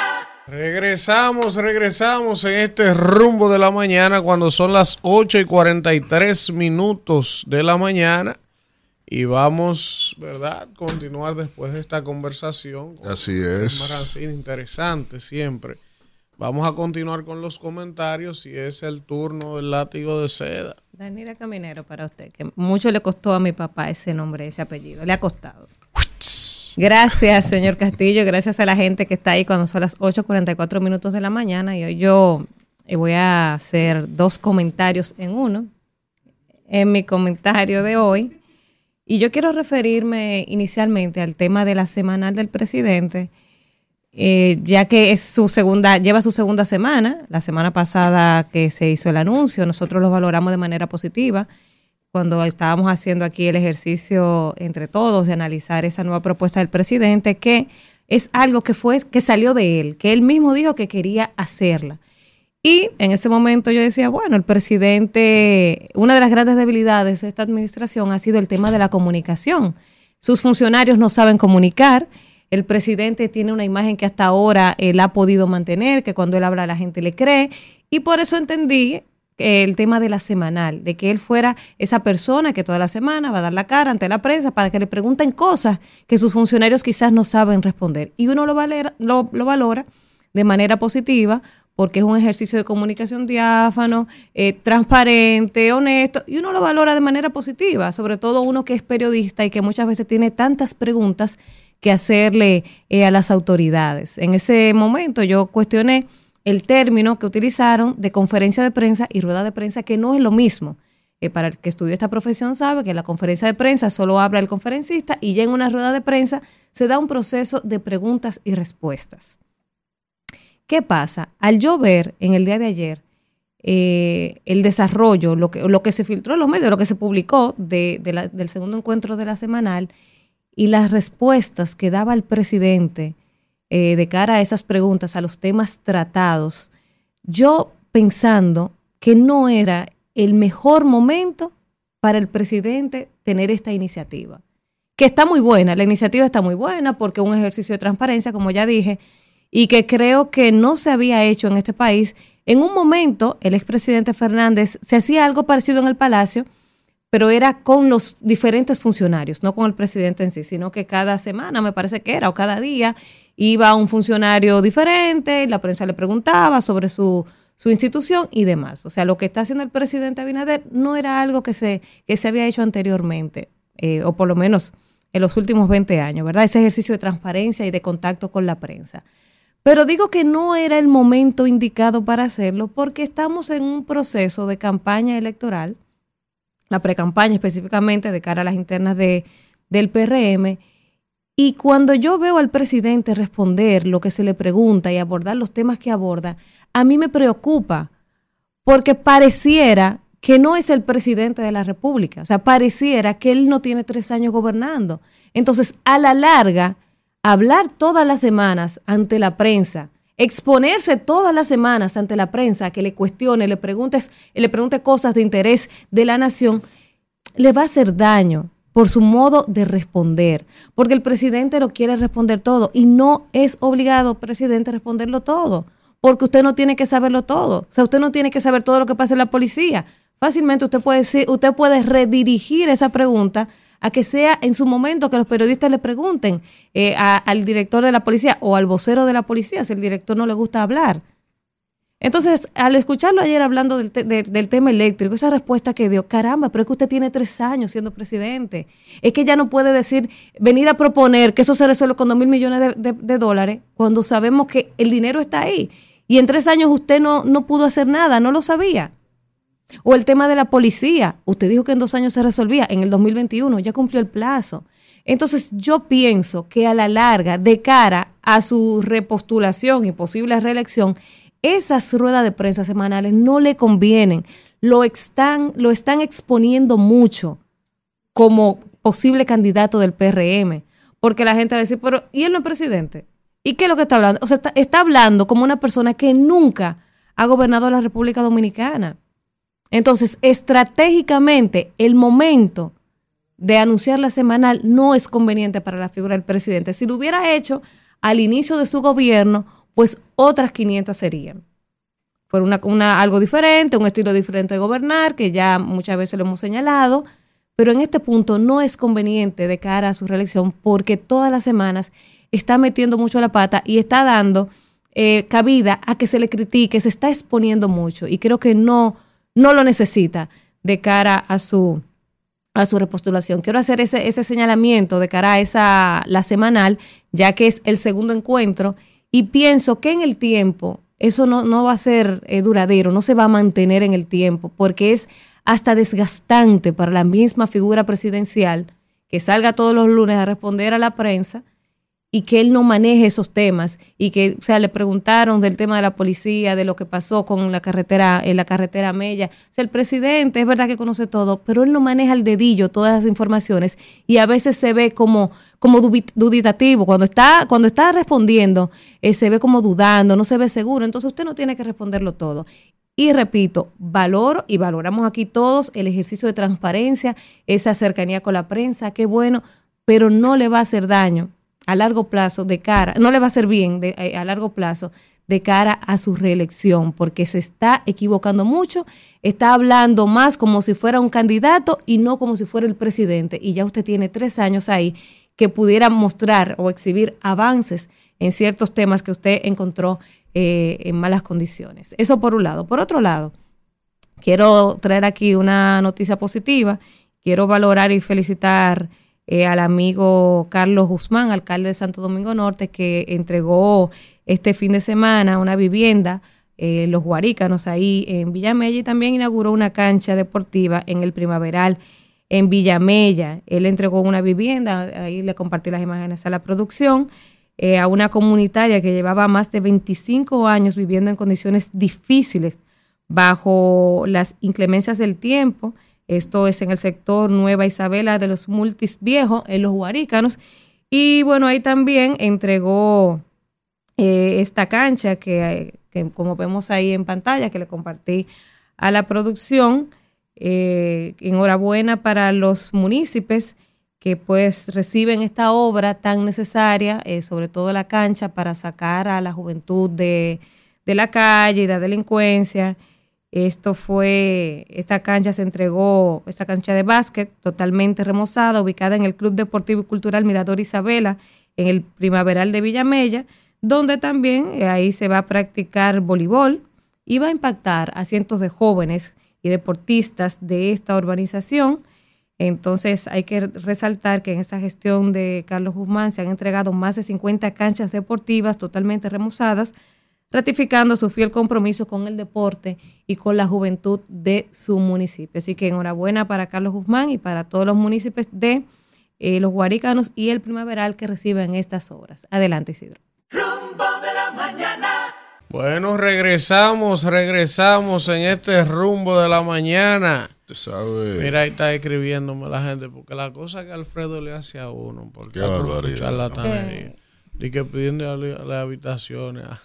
Andrés, sí. ahí está el, el chat escribiendo. Me dice que Alfredo no es fácil, joseando su habitación. Mira, tú sabes que sale a la prensa de España hoy mm. el hecho de que Puigdemont aparece poniendo condicionantes para que los partidos independentistas de Cataluña voten por la investidura de Pedro Sánchez. Y eh, el PP, que tiene a Feijó como candidato eh, ya validado por el rey, que tiene la encomienda del rey para formar gobierno en, el, en la Cámara, en el Congreso de los Diputados. En este caso, les faltan votos, unos cuatro votos para lograr la hazaña. Y esos votos faltantes son de los, de los partidos independentistas de Cataluña principalmente, los cuales el PP junto con Vox marcaron sendas o eh, muy eh, viscerales argumentos entre unos y otros. Pero resulta que de la nada Puigdemont, que dominan el liderazgo de esos partidos de Cataluña, pues entonces eh, se, se iconiza como quien tiene la llave para la investidura. Bueno, pero entonces este señor ha solicitado que ha condicionado el apoyo a Pedro Sánchez a una ley de amnistía por el episodio que se vivió hace unos años, donde dijeron y no dijeron la declaración de independencia con respecto a Cataluña, con respecto a la corona española. Y eh, enfatizan que ellos ni siquiera ni van a sustituir ni van a eliminar sus pretensiones de declararse independiente de manera unilateral. Así que ahora mismo el independentismo recobra esas fuerzas en eh, España y será la razón o no por la cual continúe o no en el poder el señor Pedro Sánchez con el PSOE, salvo entonces que se lleve a un escenario donde se tengan que repetir las elecciones en este país para la recomposición de fuerzas entre los distintos partidos que conforman el Congreso de los Diputados. Eh, usted sabe que hay una información importante. Mm. Importante. Yo no he visto las declaraciones y no me gusta referirme hasta que yo no veo de los labios de la gente decir la cosa. Pero yo acabo de ver en un periódico una información de que Miguel Vargas habría dicho que Leonel Fernández, Danilo Medina y él van a firmar un documento, Leonel se aprieta eso. un documento, un No, documento. escúcheme, pero ya Leonel firmó una, una en el 2016, en el 2015, ya Leonel firmó y le quedan mal. Bueno, pero en el 15. Pues ya estamos ahora de cara Sí, pero ya le quedaron mal. Sí, pero el tema es que, Que no firme nada, el que no hecho, de boca. no, porque si no lo firma, de la gente nunca va a creer que es verdad que salió. Pero ya firmaron No, unos- un pero pacto con unos puntos que no se cumplieron. bien. sabe de esa vaina. Pero está Pero esta bien. señora cree- usted que sabe de esa vaina, de esa alianza de Pero- alto nivel, pero- de esos altos Pero, líderes. si ya te quedaron pero- mal en el 15, ¿qué es lo que tú vas a pero, quedar? pero, pero es que si a eso vamos, no Pero- debiera pero- buscarla pero- pero ahora. esta señora- y él la está buscando. Esta señora hoy está como extraña. No, ¿eh? es que usted cree que es fácil. No, como Esto no, no. es fácil. Yo estoy esto diciendo- que yo vivo. yo estoy diciendo la 15 realidad, años. lo que pasó Kiwi ahí. por dos, kiwi por dos. kiwi por dos. ¿Usted cree que es fácil? Estos 15 años aguantando esa colorada, eso no es fácil. Eso es nada más uno que aguanta. Hablando en serio, como Mira dice- cómo ella me mira. Hablando en serio, como dice la canción, hermana querida. Ajá. Estamos. Ah, pues yo no estaba hablando en serio. Bueno, No, no, ahora- pero la noticia es la siguiente. Vamos, La noticia es la siguiente. En este proceso de esta, mi consulado, el tranquilo, de Ah, esta alianza es. que se ha anunciado, para mí es importantísimo eso que Michela, eso que, oye, que Miguel Vargas ha dicho. Porque, porque, señores, hay gente que dice, sí, esa alianza se anunció, pero eso es Miguel forzando, eso es, eso está como ahí, pero eso no, pero los líderes de eso todavía tienen tan a balazo. Cuando ya dice Miguel que van a firmar un documento, tanto Leonel como Danilo, validando la alianza, entonces ya eso toma otro matiz. Lo que pasa Y es- me imagino que en algún momento más adelante, después que pasen incluso las elecciones municipales, entonces vendrá un, un encuentro Sol, Y algo más. levantando la mano. Como, No, como en el más. 12, cuando Leonel le levantó la mano y se, y se cargó a Danilo en la espalda y recorrió el país entero y lo hizo ganar. mujer barbaridad. Oye, Ah, pero yo estoy Qué recordando lo que pasó. barbaridad. Yo no me estoy inventando Pero- pero- nada. ¿Y dónde usted está? ¡Qué No, no, no, yo no barbaridad! estoy echando a pelear. Con D. No, no. Déjame decir algo, pero si yo soy Oh, pero ven acá, aquí estoy yo. Y, nadie le va a refutar eso. No, no, no, yo no voy de usted, ¿no? No, no, yo digo. Eh, eh, En edad, en edad, en edad. Es verdad, sí. En edad. Te llevo dos. Qué barbaridad. No. Estamos de cara a un evento trascendental de las elecciones del año 2024 que tiene la complejidad, donde al final, Sony Ovalle, te dicen. en la reglita, que tiene la complejidad, con D al final, vuelvo y repito, sí. de que tiene un primer, una- un primer pistolazo en febrero Correcto. con las municipales, que se puede convertir en el presagio de mayo, Yo- en la presidencial. Aguántese ahí, aguántese, tienda para adelante. Como dice, coño, murió el viejo Liopo en paz de cáncer. Ayer, ayer ayer, murió, Pero ay, no, no, no, hombre. no saldrá de nuestros corazones cada vez que yo le, le tenga que decir a alguien, atienda para adelante, porque el viejo Liopo. Ahora bien, hermana querida hay un acuerdo que tiene que ser rubricado al más alto nivel con la categoría de la altura y la dimensión de esos tres líderes políticos. Eh, dos es presidente, eh, Leonel Fernández, Danilo Medina, presidente ambos de un partido, al igual que un ex canciller de la categoría de Miguel Vargas, es ministro de Obras Públicas también, Correcto. presidente del PRD, quien ha sido la persona, el hilo conductor, que ha podido armonizar eh, unas diferencias eh, políticas que habían ahí en el PLD que dio al traste con una división partidaria. Ahora bien, Danira, usted sabe el otro ingrediente que usted no sabía. Leonel Fernández, Danilo Medina y Miguel Vargas van a salir con los candidatos de la alianza. Es decir, usted va a ver a Leonel Fernández en una actividad con el candidato del Partido de la Liberación Dominicana en X demarcación.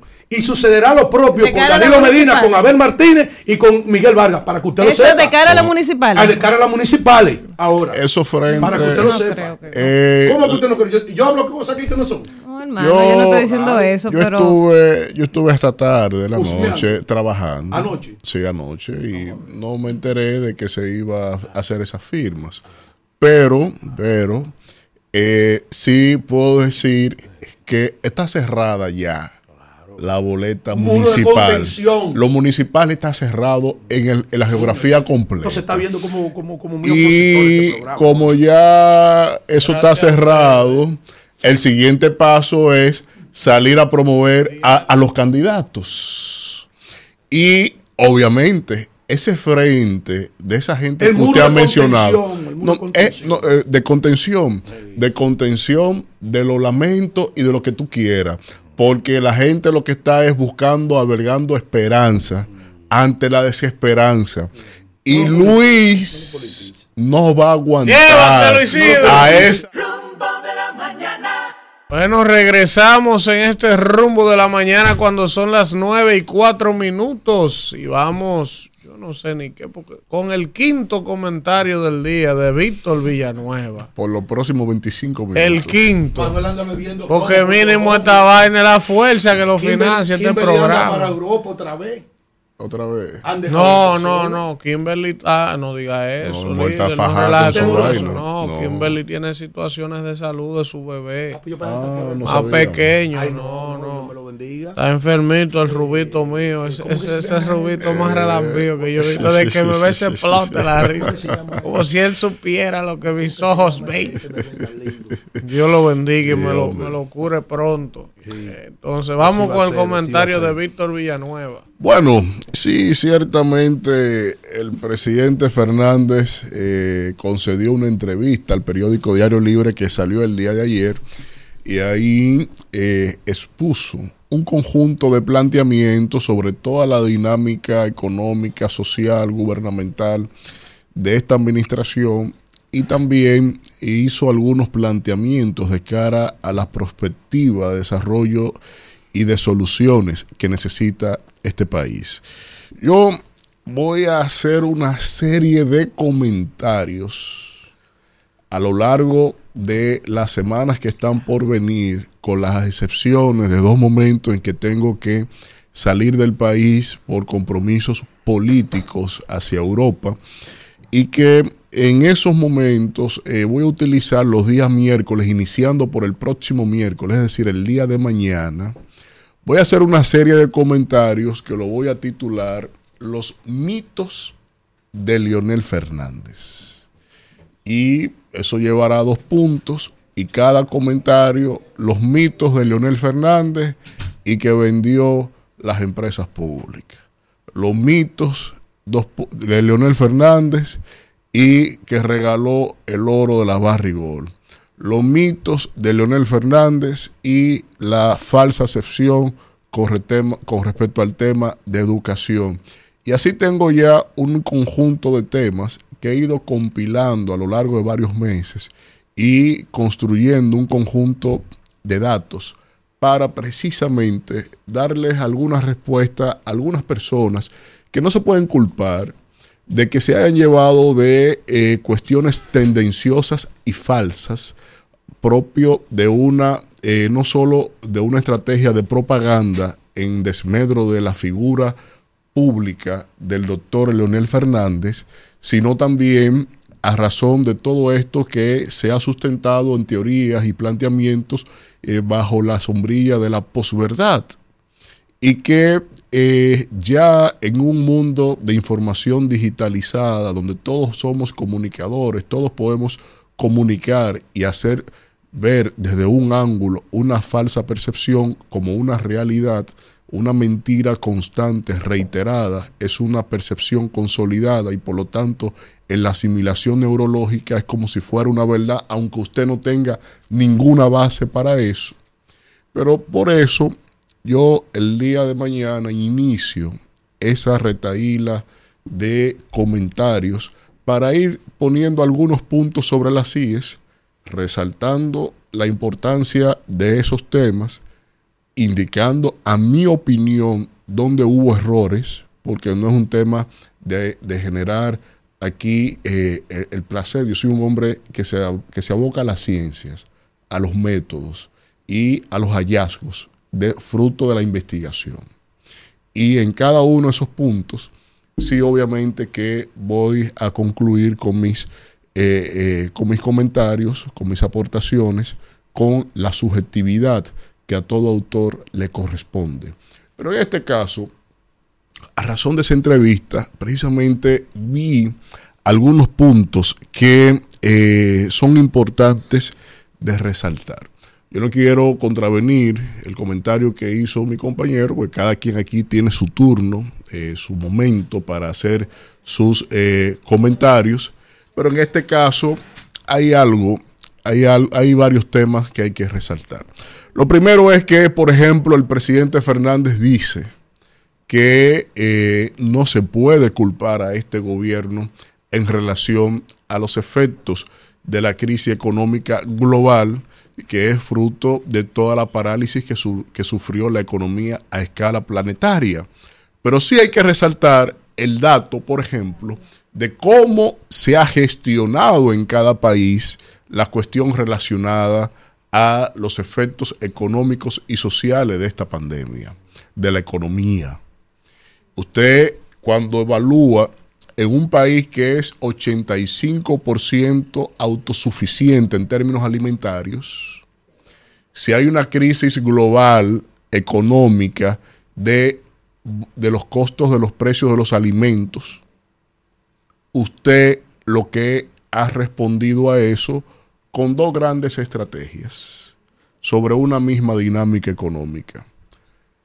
La importación a tasa cero y la importación en sustitución de los productos que no se están produciendo. Aquí no se había visto jamás que hasta el pan de agua y el pan sobao se han importado eh, eh, al país. Y eso estuvo, y así se importaron en una ley que, propició este propio gobierno. En resultante, la quiebra del 30% del sector de las panaderías del país. Con el tema del pollo, lo mismo, fue la primera eh, expresión que hubo, porque muchas de las materias primas que se utilizan para el pollo, como el maíz, el sorgo, son importadas.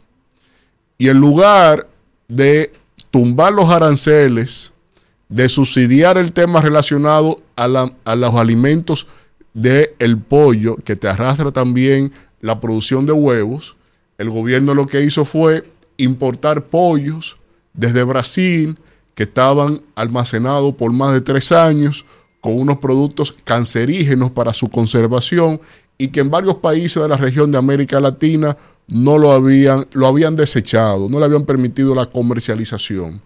guardados en Brasil y nos los tuvimos, los tuvimos que comer aquí el que quiso consumir esos pollos. Pero no solo eso, y aquí mismo demostré que el mismo pollo que traía la ley de tasa cero, ese mismo pollo lo vendían al mismo precio de lo que le costaba al productor local sin subsidio alguno producirlo. Es decir, que el efecto en el consumidor, en el individuo, en la familia dominicana fue cero. Porque el mismo que estaba sin aranceles, el mismo pollo que estaba sin aranceles, tenía que comprarlo al mismo precio que el de aquí. Por eso yo dije, pueden buscarlo un comentario donde, lo analicé con detalle y traje fotos y un sinnúmero de mojigangas. Dije que el efecto de la ley de tasa cero fue cero. Un absurdo. Pero así con otros rubros de la economía de los, de los alimentos, de la industria agrícola de este país, inminentemente agrícola, tierra bendecida por Dios, en donde las importaciones de productos se ha más que duplicado en dos años en esta administración. Y en la tendencia de este año es superar la el doble de lo que significó el año pasado. Estamos importando el año pasado más de 5 mil millones de dólares en productos alimenticios, cuando la media estaba en 2.100 millones de dólares antes de cuando llegó este gobierno.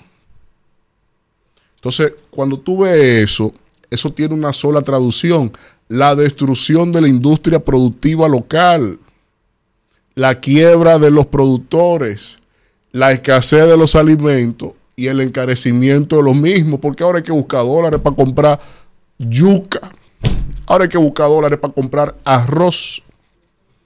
Es una locura lo que han generado. Y eso, desde la fuerza del pueblo, no se va a trabajar así. Nuestra propuesta es el incentivo al campo, a la producción nacional. Que si usted tiene eh, la harina como un problema para el pan, Óyame, incentive la industria de la harina, importe trigo, pero no la harina, no el producto terminado. Porque tú derrumbas la cadena inclusive hasta de empleo y de la cadena de suplidores que tiene una sola panadería, por citar un ejemplo. Entonces, eso no se entiende en esta administración y por eso es que el presidente Fernández en la entrevista señala que esto es un gobierno que es de rico, que gobierna para los ricos y pone el ejemplo paradigmático de Pedernales. Una cosa es que el Estado incentive el desarrollo de un sector con carretera, con los aeropuertos, con, la infraestructura de agua, que no hay agua en Pedernales, agua dulce, eh, con todo lo que significa la capacitación de la, de la mano de obra que se necesita para lo que se va a incentivar ahí. Y otra cosa es muy, muy distinta es que tú tomes a Pedernales, inviertas tú con el dinero del Estado todo, desde la infraestructura hasta las localidades, hasta lo que es la infraestructura del, hotel, y decirle a un fulano de tal que no ha puesto un peso, toma, ese hotel es tuyo, haz lo que tú quieras ahí, por alianza pública y privada. Es un negocio de capa perros. Es un negocio que se ha centrado netamente en beneficiar a todo el que tenga capital que está vinculado con esta administración. Y así donde quiera que usted vea alianza público-privada, es negocio regalado de las actividades y las dinámicas económicas que inciden desde el Estado a dos o tres que ni siquiera licitan. Entonces, desde esa entrevista se ve claro muchos de esos matices en donde nosotros, como fuerza del pueblo, lo haremos distinto, porque es de cara a la gente, de cara a la población, de cara a lo que es tener una perspectiva de futuro para nuestro país, que es donde lamentablemente hemos languidecido con esta administración. Esta es una administración que pasará a la historia desde la óptica de que todo lo que tocaron lo han destruido. Porque en el aspiracional de la gente está, no es solo el hecho de que mejores algunos de los problemas básicos, no, no lo mejores, pero no lo empeores. Y todo lo que han tocado, así como un efecto contrario de la mitología del rey Midas, todo lo que han tocado, en lugar de convertirlo en oro, lo han convertido en problemas. Rumbo de la mañana. Bueno, regresamos, regresamos en este rumbo de la mañana cuando son las 9 y 20 minutos de la mañana, señores, y como le habíamos solicitado la producción de este espacio, yo desde anoche quería hablar hoy con el señor Rubén Bichara, me hubiese encantado tenerlo en vivo, pero dada las circunstancias, ¿verdad? Eh, lo tenemos por teléfono y es igual de importante. Miembro del comité político del PLD, un dirigente importante, quien fue cabeza del sector eléctrico en los gobiernos del PLD. Y hemos querido conversar con Rubén Bichara en el día de hoy. Buenos días, Rubén. Buen día, buen día, es excelente equipo. Gracias, Rubén. Gracias por recibir nuestra llamada, Rubén. Y yo anoche, después que vi el nuevo segmento, el nuevo, eh, ¿cómo le podríamos llamar? La nueva faceta del presidente, la semanal del presidente, Rubén, vi unas declaraciones que me llamaron poderosamente la atención. Y yo dije, yo necesito una respuesta calificada y autorizada de una autoridad en el tema. ¿Y quién mejor que Rubén Bichara para dármela? Rubén, el presidente decía anoche varias cosas sobre los apagones. Primero el presidente dijo que se deben a averías, ¿verdad? Que se debe a un incremento de consumo, que se necesitan 2 mil millones de dólares para restablecer las redes que están en malas condiciones, pero decía que en los gobiernos de ustedes, ustedes no hicieron las inversiones que tenían que hacer y que por eso ahora hay apagones. ¿Qué usted tendría que decirle, Rubén, al presidente sobre esas declaraciones? Mira, lo primero es que eh, agradecerle primero la oportunidad para poder conversar con ustedes, mis afectos y mi reconocimiento a su trabajo. Gracias. Eh, re- realmente, yo siempre he dicho que el sector eléctrico ha sido primero, la primera víctima ha sido la verdad, y eso históricamente ha sido la situación que ha prevalecido. Realmente en el sector eléctrico no se puede eh, actuar solamente en forma teórica, tienen que haber eventos, realizaciones, tienen que haber proyectos consumados. Y al día de hoy, lamentablemente, no hay nada consumado, ya prácticamente terminando un periodo presidencial, eh, no se ve claramente qué va a suceder en términos de generación. Recuerden que tenemos un país que adiciona anualmente a su demanda entre 90 y 120 megavatios de generación y tú tienes que producirlos porque se te van a demandar que los sirvas a la población. Ese es un aspecto. Lo otro es, somos un país tropical, sabemos que hay picos de, de temporada de calor y el calor incrementa la demanda en un 20% aproximadamente de lo habitual. Eso lo sabemos desde hace más de 100 años. O sea, no hay nada secreto ahí. Yo insisto que este es un tema de planificación y de gerencia, netamente, porque las propias autoridades han expresado que hay una instalación suficiente de generación. Si ustedes chequean todas las entrevistas de los propios funcionarios actuales, ellos reconocen que hay generación suficiente. Entonces, si hay generación suficiente, es un tema de planificación y de gerencia. ¿Por qué? Porque son eventos previsibles lo que ha sucedido.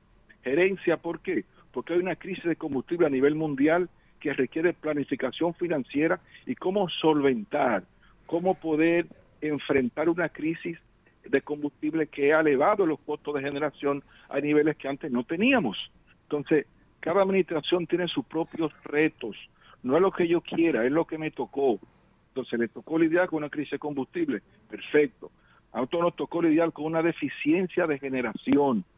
Tuvimos que adicionar al parque de generación más de 2.000 megavatios y ahí están, generando palpables y objetivamente lo pueden ir a comprobar. Entonces, esto se resuelve con hechos y yo pienso que es lo que falta es esa planificación, esa gerencia, esa previsión oportuna que deben tener los que están responsables del sector en este momento. Don Rubén, gracias por acompañarnos.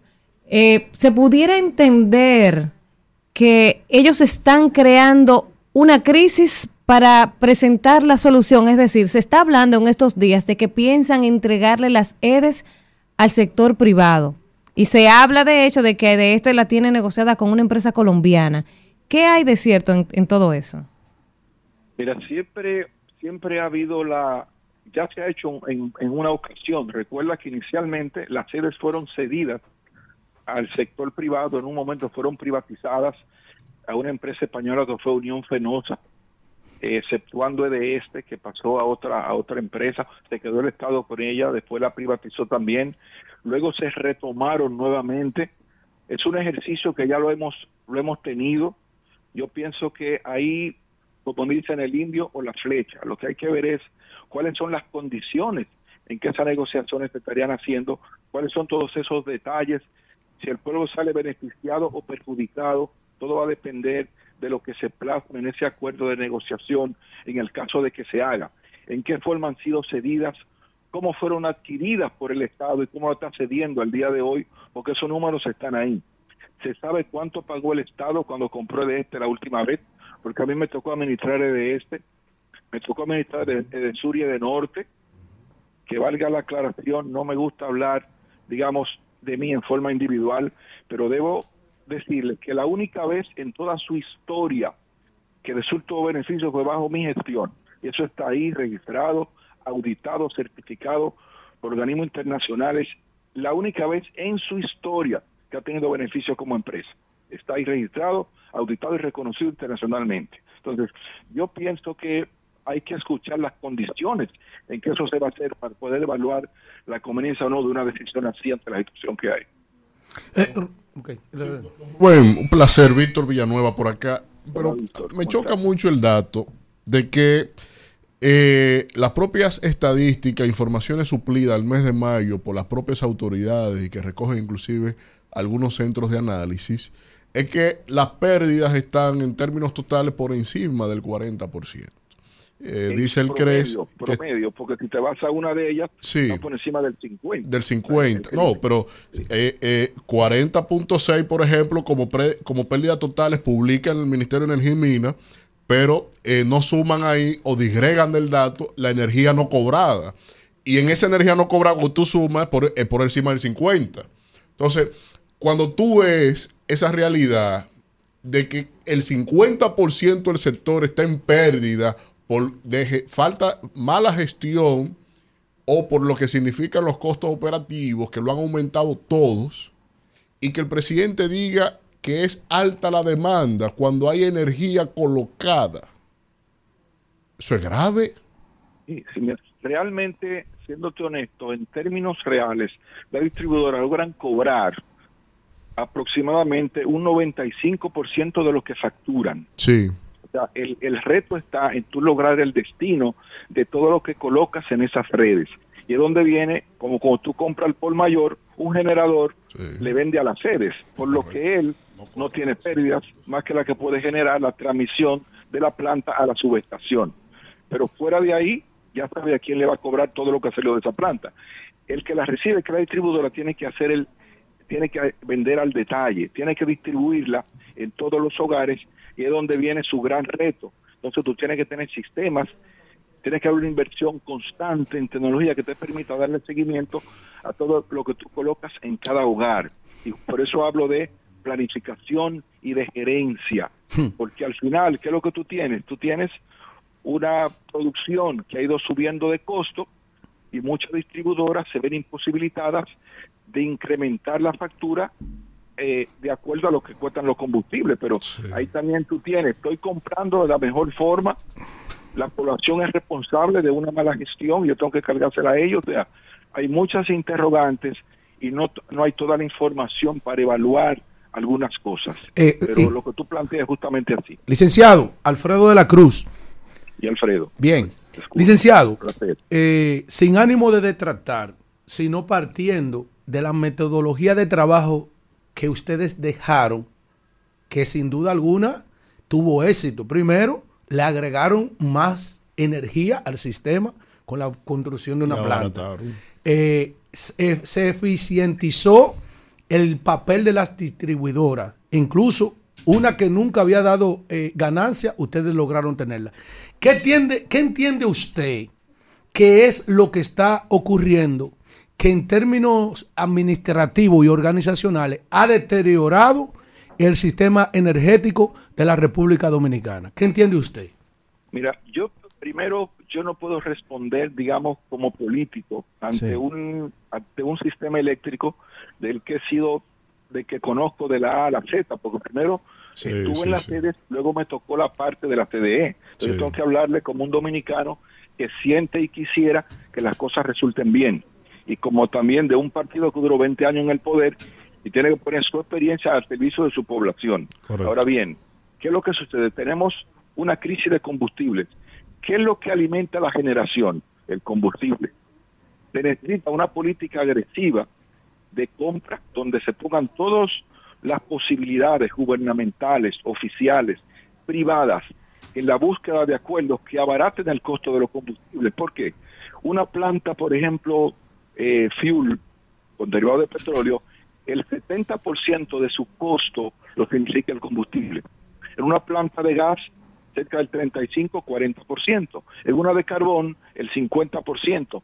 Determina el costo de lo que tú produces ahí. Entonces, la clave está en una política de obtención de combustibles que no lo generamos ninguno, todo hay que importarlos para poder abaratar la generación. En la medida que eso sea posible, tú tienes varias formas. Tú decís, bueno, miren generadores, yo como gobierno compro los combustibles y les voy a pagar para que ustedes quemen los combustibles. Pero ingeniero, pero licenciado, pero es que el problema no es de generación. pero sí del costo de la generación. Porque cuando tú colocas energía cara, tú tienes dos opciones. O le cobra más al usuario o busca cómo abaratar lo que tú estás produciendo. Son dos caminos posibles. Yo entiendo que lo, acá con el costo y, el, y lo que es la carestía de la vida, lo correcto es abaratar la generación. Por eso tú ves que se, que se, se hizo todo lo ¿Qué hay, posible por hacer posible a Catalina, porque Catalina te permite abaratar la generación. Pero si tú, si tú estás adicionando generación con combustibles derivados de petróleo, que es lo que ha estado pasando también, tú estás incrementando y haciendo más grande un problema que ya tienes. Es una situación de gerencia y de planificación, insisto, ante la crisis que hay a nivel general de combustibles. Rubén, muchísimas gracias por estar con nosotros en este rumbo de la mañana. Ojalá tenerte presencial por acá pronto. Sí, sí, sí. Para hablar de política también. Sí, sí, la famosa alianza, siempre a sus órdenes. Un abrazo. Bien, gracias. Muy bien. Bueno, señores, yo creo que Rubén Bichara, atención Jesse, Rubén sí, sí, Bichara sí, ha dado un titular de periódico. Ahí hay muchas claves. Oiga el titular Y aquí. lamentablemente tengo razón. Los apagones en República Dominicana son producto de la falta de gerencia y planificación. planificación. Porque ellos están administrando, la, ellos están distribuyendo las cobranzas, no la generación. Pero- pero oye- y, lo- y se ha dicho desde hace Pero tiempo. oye Juan otro Gómez dato aquí lo dijo también. que Rubén te remarcó cuando tú le preguntaste. Pero ven acá, si el problema no es de generación porque hay energía, él te dijo sí, pero sí del costo de la generación. Entonces, ¿qué pasa? Por eso es que se explica el incremento en la tarifa. Y- Porque y- ellos y el tienen energía, ellos tienen energía, Sí. están generando mucha energía, pero como la, la, la energía que están generando la mueven con combustible derivado del petróleo y Sí. el- está caro, Eso, pero ¿qué es lo entonces ellos están generando, sí, hay apagones porque son apagones financieros, porque la energía No, está, porque la energía está cara, la generación, al precio que ellos tienen que comprarla, está demasiado cara, entonces ellos tienen una sola alternativa y lo explicó. O meterle más aumento a la gente de lo que le están metiendo para poder darle 24 horas de luz. Como ellos no le pueden meter más, más aumento a la tarifa, entonces prefieren reducir. Alguien está mintiendo. Bueno, el presidente dijo ayer Sí. que por primera vez, a diferencia de los anteriores gobiernos, De to- los, a- para acá, de- sí. los, an- los apagones no son eh, ni programados ni financieros, dijo el presidente ayer, que no son financieros. Son financieros. Pero yo me imagino que él quiso decir financiero, entonces- financiero en el sentido de que no es porque no se deben. Eso lo pone sea, el el- CRES eso de yo. fuentes de el ban de el Ministerio de Energía y Minas, señor presidente. Mire, el Mi- Ministerio de Energía y Minas dice aquí, mire, de enero a mayo del 2023, dice el CRES del, con fuente del Ministerio de Energía y Minas, señor presidente, y que acaba de reiterar Rubén Michara, que sabe de ese tema, es que el 50% de lo que se factura no se está cobrando. Y eso es cuarto. Es financiero el problema del sistema eléctrico. Vámonos a la pausa. Bueno, regresamos en este rumbo de la mañana cuando son las 9 y 37 y es el momento de el closer, Mariano Rivera, el estoico Hidalgo, ¿eh? el mea Pablo Elú de Yaguate en el rumbo de la mañana. Sí, señor. Caramba, gracias a Minerva, a mi ma- gracias a Dios primero, y a Minerva, a mi madre y a don Héctor. Señores, ¿Cuánto ha cambiado esta Este- historia? este producto que y está que aquí. Alfredo de la Cruz viajando en primera clase. Te voy a decir como decía Señor. Executive class. Sa- ¿sabes que Dominguito en Yaguarte es una persona, un personaje, si se quiere, pintoresco. Más que usted. Sí, tiene trabajando en la recogida de basura más de 40 años. Entonces él tiene eh, eh, eh, labios leporinos. Entonces tiene alguna deficiencia para expresar. Eh, y, y entonces él decía, no, no, no, ne. ¿Qué es lo decía? no lo dude.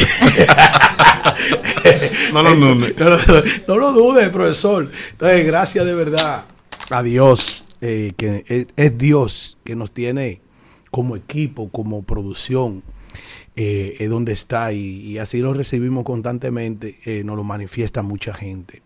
Por cierto, recibimos profesor ahí en el pasillo, nuestro hermano Dio Astacio. Ah, sí, el aquí. pastor. Eh, ustedes saben que ahora mismo hay un problema internamente en el PRM en Santo Domingo Este, porque ellos tienen que definir qué hacer. Tienen un alcalde actualmente que tiene una tasa de rechazo altísima, es Manuel Jiménez. Sin embargo, allí están... ¿Eh? Bueno, eh, esa encuesta, si él está marcando bien, hay que revisarla. Porque Manuel Jiménez, hermana, es un palo encebado que tiene. Porque la gente, la insatisfacción que tiene la gente en Santo Domingo Este con la gestión de Manuel Jiménez es una cosa fuera de serie. E internamente en ese partido, entonces que están confluyendo Adam Peguero, Vertico Santana también, y el mismo Dio Astacio, eh, la persona que yo he visto de esa organización política y que están contendiendo tras la nominación por la alcaldía de Santo Domingo Este internamente en el PRM, que yo he visto que tiene un plan de verdad. Es decir, cuando tú te sientas, Elvin, a conversar con Dio, eh, tú lo entrevistas a Dio y tú ves todos los indicadores sobre todos los temas eh, que hay allí, las necesidades que hay en esa demarcación. La persona que yo veo dentro del PRM que tiene más claro ¿eh? lo que hay que hacer allí para sacar adelante el municipio de mayor población que tiene la República Dominicana, un municipio que ha ido a un crecimiento económico impresionante. Ustedes pueden ver el desarrollo inmobiliario que está alcanzando Santo Domingo Este Dio Astacio. Entonces, ellos más bien pudieran ponerse de acuerdo con esa persona que es la que tiene la menos, la, menos alta tasa de rechazo, como es Dio Astacio, y llevarlo a él. Y si lo llevan a él, yo le aseguro, eso desde el punto de vista ya de la asesoría en términos de marketing político y de la estrategia e inteligencia en comunicación, sacaría mayor provecho con esa figura, que tiene la menor tasa de rechazo. Pero es un asunto de gerencia política donde tienen que ponerse de acuerdo y deponer, porque lo que menos existe en la política es la sensatez. La sensatez de usted saber en qué estadio está usted de cara a lo que usted está aspirando a llegar.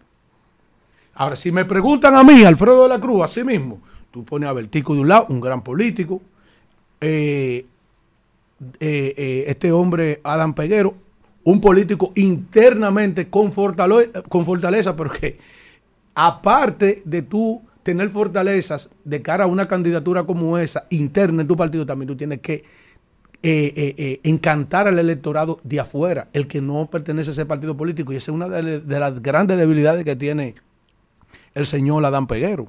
Entonces, esta gestión que ha tenido eh, el alcalde actual, Manuel Jiménez, ha sido una gestión pésima, ha sido lágrimas de sangre, una desilusión.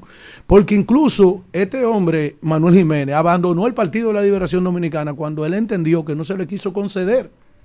eh, la, la- la- la nominación a esa alcaldía después de ser diputado. Entonces ahora te dieron la oportunidad de tú ser alcalde, coño, y tú, y tú lo que has dado es lágrimas de sangre a esa población de Santo Domingo Este. Entonces, a capa y espada, con esa alta tasa de rechazo que tiene interna y externamente Manuel Jiménez, coño, se quieren imponer. Entonces, si a mí me preguntan, Alfredo de la Cruz, mira, Dio Astacio es la, la figura que unifica el partido y tiene menor tasa de rechazo y tiene un plan de verdad ¿eh? para poder lidiar con otro candidato que está fuerte ahí, que es Luis Alberto, del Partido de la Liberación Dominicana, que posiblemente también recibe el apoyo de la alianza por completo.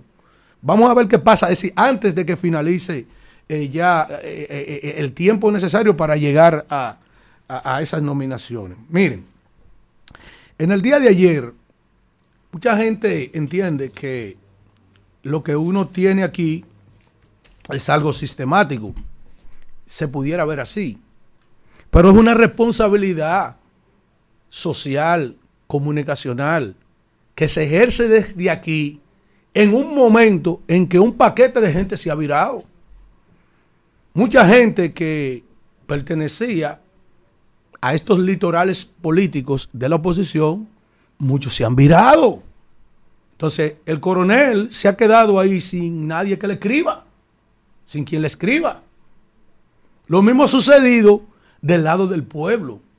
La gente que históricamente defendían las, los mejores intereses del pueblo dominicano y que a través de los distintos medios de comunicación, oral, escrito, televisivo, ahora con esta influencia masiva de las redes sociales, se le han virado al pueblo también. Entonces, coño, alguien tiene que decirlo. Yo no me voy a erigir, no me voy a erigir, no lo voy a, no lo voy a pretender ser yo el defensor del pueblo, no, para nada. Ahora, yo quiero que se me permita que desde de aquí, desde mi humilde espacio, que gracias a Dios me concede, gracias al pensamiento democrático del medio en el que estoy, porque se me permita hacer mi ejercicio libérrimo de la comunicación. Que la vida me esté dando la razón, yo no tengo culpa de eso. Lo que yo expreso es propio del análisis crítico y reflexivo para el presente, para el futuro, pero partiendo desde el pasado. Yo le dije a esta sociedad en las pasadas elecciones a lo que se exponía.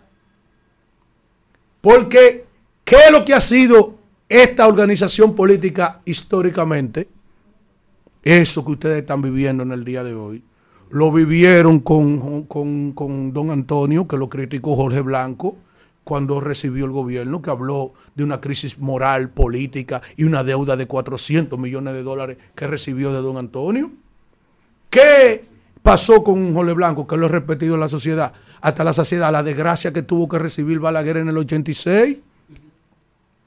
Porque Jorge Blanco le dejó un país endeudado y destruido y con la crisis parecida a lo que estamos viviendo. La industria del espectáculo, donde mayormente sufrió, que tuvo que alojar como exiliados eh, de la miseria de la República Dominicana, donde se fueron nuestros grandes artistas, búsquenlo ahí, que fue en los gobiernos de Jorge Blanco, se fueron todos nuestros grandes merengueros porque se cayó la industria del espectáculo. Señores, aquí ahora mismo la industria del espectáculo está en el suelo. Totalmente en el suelo. Piensen para que ustedes vean qué merenguero está tocando fiesta. Qué salsero está tocando fiesta.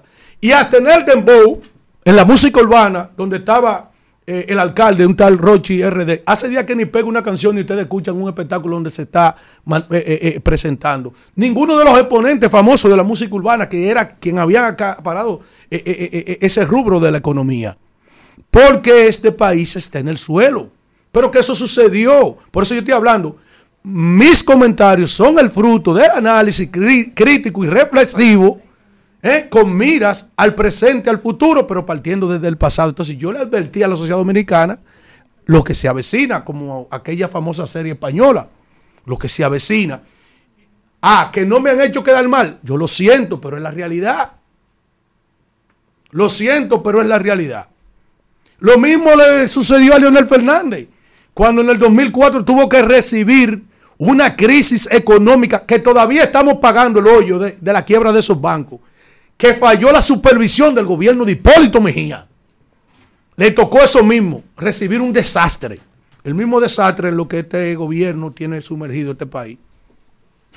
Yo saqué ahorita a colación una, una, un pronunciamiento del actual presidente de la República en materia de seguridad, cuando se le vendía al electorado, decía, yo tengo el plan Giuliani. Y el plan nunca ha llegado. Y ante la falla de su plan y la gente exigiéndole, porque se empezó a desbordar la delincuencia cuando él llega a la administración pública, dice, eh, yo no soy Dios para resolver esto, pero yo le prometo que en dos años, la necesito dos años para resolver el problema de la delincuencia. Hoy cumple dos años. Hoy cumple dos años. ¿Y qué tenemos? Su manifestación en la semanal diciendo y justificando, por ejemplo, de que la complicidad de los policías, porque los presos que iban a ser conducidos para San Pedro de Macorís fueron asaltados un convoy, un convoy que nunca se había visto algo igual. Es decir, di que, oye, Plumita y Tutuma, que eran dos presos eh, eh, eh, rabiosos, temibles, el cartel que ellos dirigen, escogieron el día, la hora y planificaron todo en este gobierno para asaltar esa, esa, ese convoy. Ya, ¿Eh? No, yo no he terminado, ahora que estoy empezando el comentario. ¿Cómo que ya? Entonces, eh, déjeme ver. No, esto falta mucho todavía. Bueno, entonces, este hombre, eso no es un diálogo como el de Platón. Platónico, ¿no? Platónico, de que revisando las cosas que decía Aristóteles. Aristóteles, no. No, no, no. no. Aunque... En el diálogo de ayer, en la tal semanal, mire, píchame la suave. Coño, respétense. Llena de influencia. ¿Eh? Respétense. ¿Eh? Y yo, hoy tú sabes los temas importantes y las preguntas importantes que hay que hacerle al presidente de la República, niño, para ver cómo es que él lleva el, el, rumbo de este, de este pueblo en el tema energético del país, en una justificación. Hoy, ¿cómo usted le dice a este país que el pasado gobierno, los pasados gobiernos no hicieron las inversiones necesarias y está buscando una culpa suya que usted tiene en el pasado? Oh, pero ese gobierno fue que construyó Punta Catalina. Le agregó al sistema más de 2.400 megavatios entregó las EDE funcionando sin problema. Ahora, usted lo que hizo fue, en un acto de populismo, que tenemos muchos consejos, de baratar los consejos de las EDE, que atrasan las compras necesarias de cada EDE. Por ejemplo, si, el, si, si hay que hacer unas compras de contadores, de, de, transformadores, de cable, para que funcione esa, esa, esa entidad en la distribución, hay que esperar que se reúna un consejo completo para conocer todas las compras de todas las sedes. Ese es parte de su problema. Por eso dice Rubén Vichada, problema de organización y método, como se llama la universidad que fundó su padre. Usted no conoce la, la, la, la, organización y método. Se llama OIM, organización y método. Y eso es lo menos, eso es lo más, eso es lo que más ha brillado por su ausencia. La organización y el método Coño, hágale honor a su padre con la universidad, por lo menos. ¿Me entiende? ¿Eh? Aquí hay un problema serio. Que eh, se quemó una central anoche. Anoche se quemó una central. Una central en el de este. ¿eh? Entonces, coño, que usted ha destruido todo. Óigame. Quiso vender Punta Catalina. No se lo permitimos. ¿Eh? La sede la quiere meter en manos privadas. 1.600 millones de dólares tenemos que gastar las sedes para adquirirla. Coño, este tollo en el que usted ha metido este país, en el sistema energético, la responsabilidad, la única responsabilidad es la organización y el método de una universidad que usted debería tener enclavada en su mente y aplicarla a la dirección del Estado. Coño, hágalo. Rumbo de la. Bueno, regresamos en este rumbo de la mañana. Miren, algunas informaciones importantes. Hoy es 5 de septiembre. Y la hija de Vico sí cumple 33. Esto, todo el mundo oyó esa canción. Y, y te recuerdas Hoy esa- es 5 de septiembre y mi hija cumple 13. O sea que tiene que tener como 20 años el Lico. Sí, profesor, 33 tiene ella. Sí, pero la canción Ah, la 20. canción, sí, profesor, eh, había una canción La él hizo canción es bellísima. Con, con Josie Esteban también, que fue Sí, merengue. Blanca. Blanca. Uy, ¿por qué que usted nada más le llegan esas ¡Droga!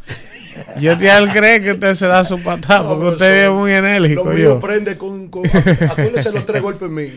Mi mangú, mi salami, mi queso y mi, y mi cosa. Miren, señores, también el Colegio Médico Dominicano ha anunciado que va a dejar sin efecto el llamado a paro que tenía para el día 7 y 8, ¿verdad? De este mes. Así que una medida prudente, Sensata, sensata, claro. aunque los médicos tienen mucha razón en estar molestos porque se han agotado unas 14 o 15 reuniones y no se le da respuestas a las demandas de los médicos, pero creo que es lo más sensato porque al final quienes más sufren cuando se realizan estos paros de los médicos son la- los sectores más vulnerables de la población, la gente humilde, la gente pobre que acude en búsqueda de un servicio de salud en los hospitales. Entonces, saludar, ¿verdad?, la decisión de Senen Cava y el Colegio Médico de dejar sin efecto el llamado a paro, porque definitivamente que ellos han hecho otros paros No, y, y el aún momento- así el gobierno no le ha y hecho el caso. momento que estamos viviendo. Claro, estamos claro. viviendo un momento de crisis porque La crisis. Cada quien tiene que atender su entorno, su yo, yo casa. estoy- yo no quiero ver un mosquito en lo. Miren, Eh, eh, sí. algo positivo y hay que resaltar, claro, hay muchas cosas que grabar. decir. Ayer culminó con éxito la Feria del Libro y hay que decirlo, hay que resaltar el gran esfuerzo que hizo la ministra de Cultura, Milagros eh, Germán, por reivindicarse, porque los dos años anteriores fueron un desastre, hay que decirlo. La- esa feria que se hizo en la zona colonial, eso fue un caos.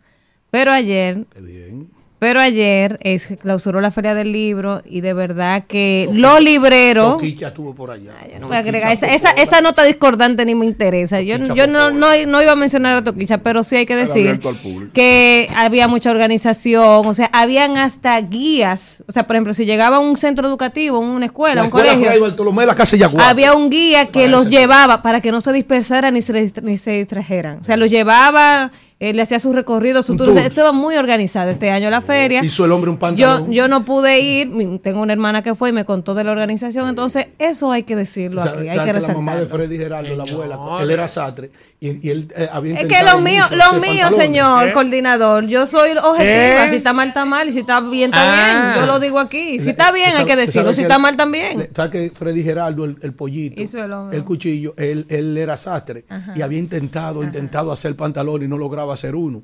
Y por primera vez cuando él logró hacer un pantalón, dijo la vieja, hizo el hombre un pantalón. Por fin, Señores, la miren, y salió bien. vamos La a recibir, feria de este gobierno. vamos a recibir a un invitado importante, especial, al amigo Diego Pesqueira, Ah, vocero de la Policía Nacional, para darle seguimiento a varios, Varios temas, temas. que hay sobre los temas de seguridad ciudadana. Gracias, Diego, por estar con nosotros en el rumbo de la mañana.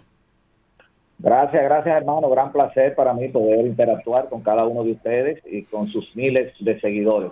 Diego, eh, el caso de Dajabón, la tragedia de Dajabón, eh, ¿cómo ha concluido ese caso? Ayer en la tarde vimos que había un apresado, un fallecido y tenían otro cercado. ¿Cuál ha sido el desenlace de esa situación?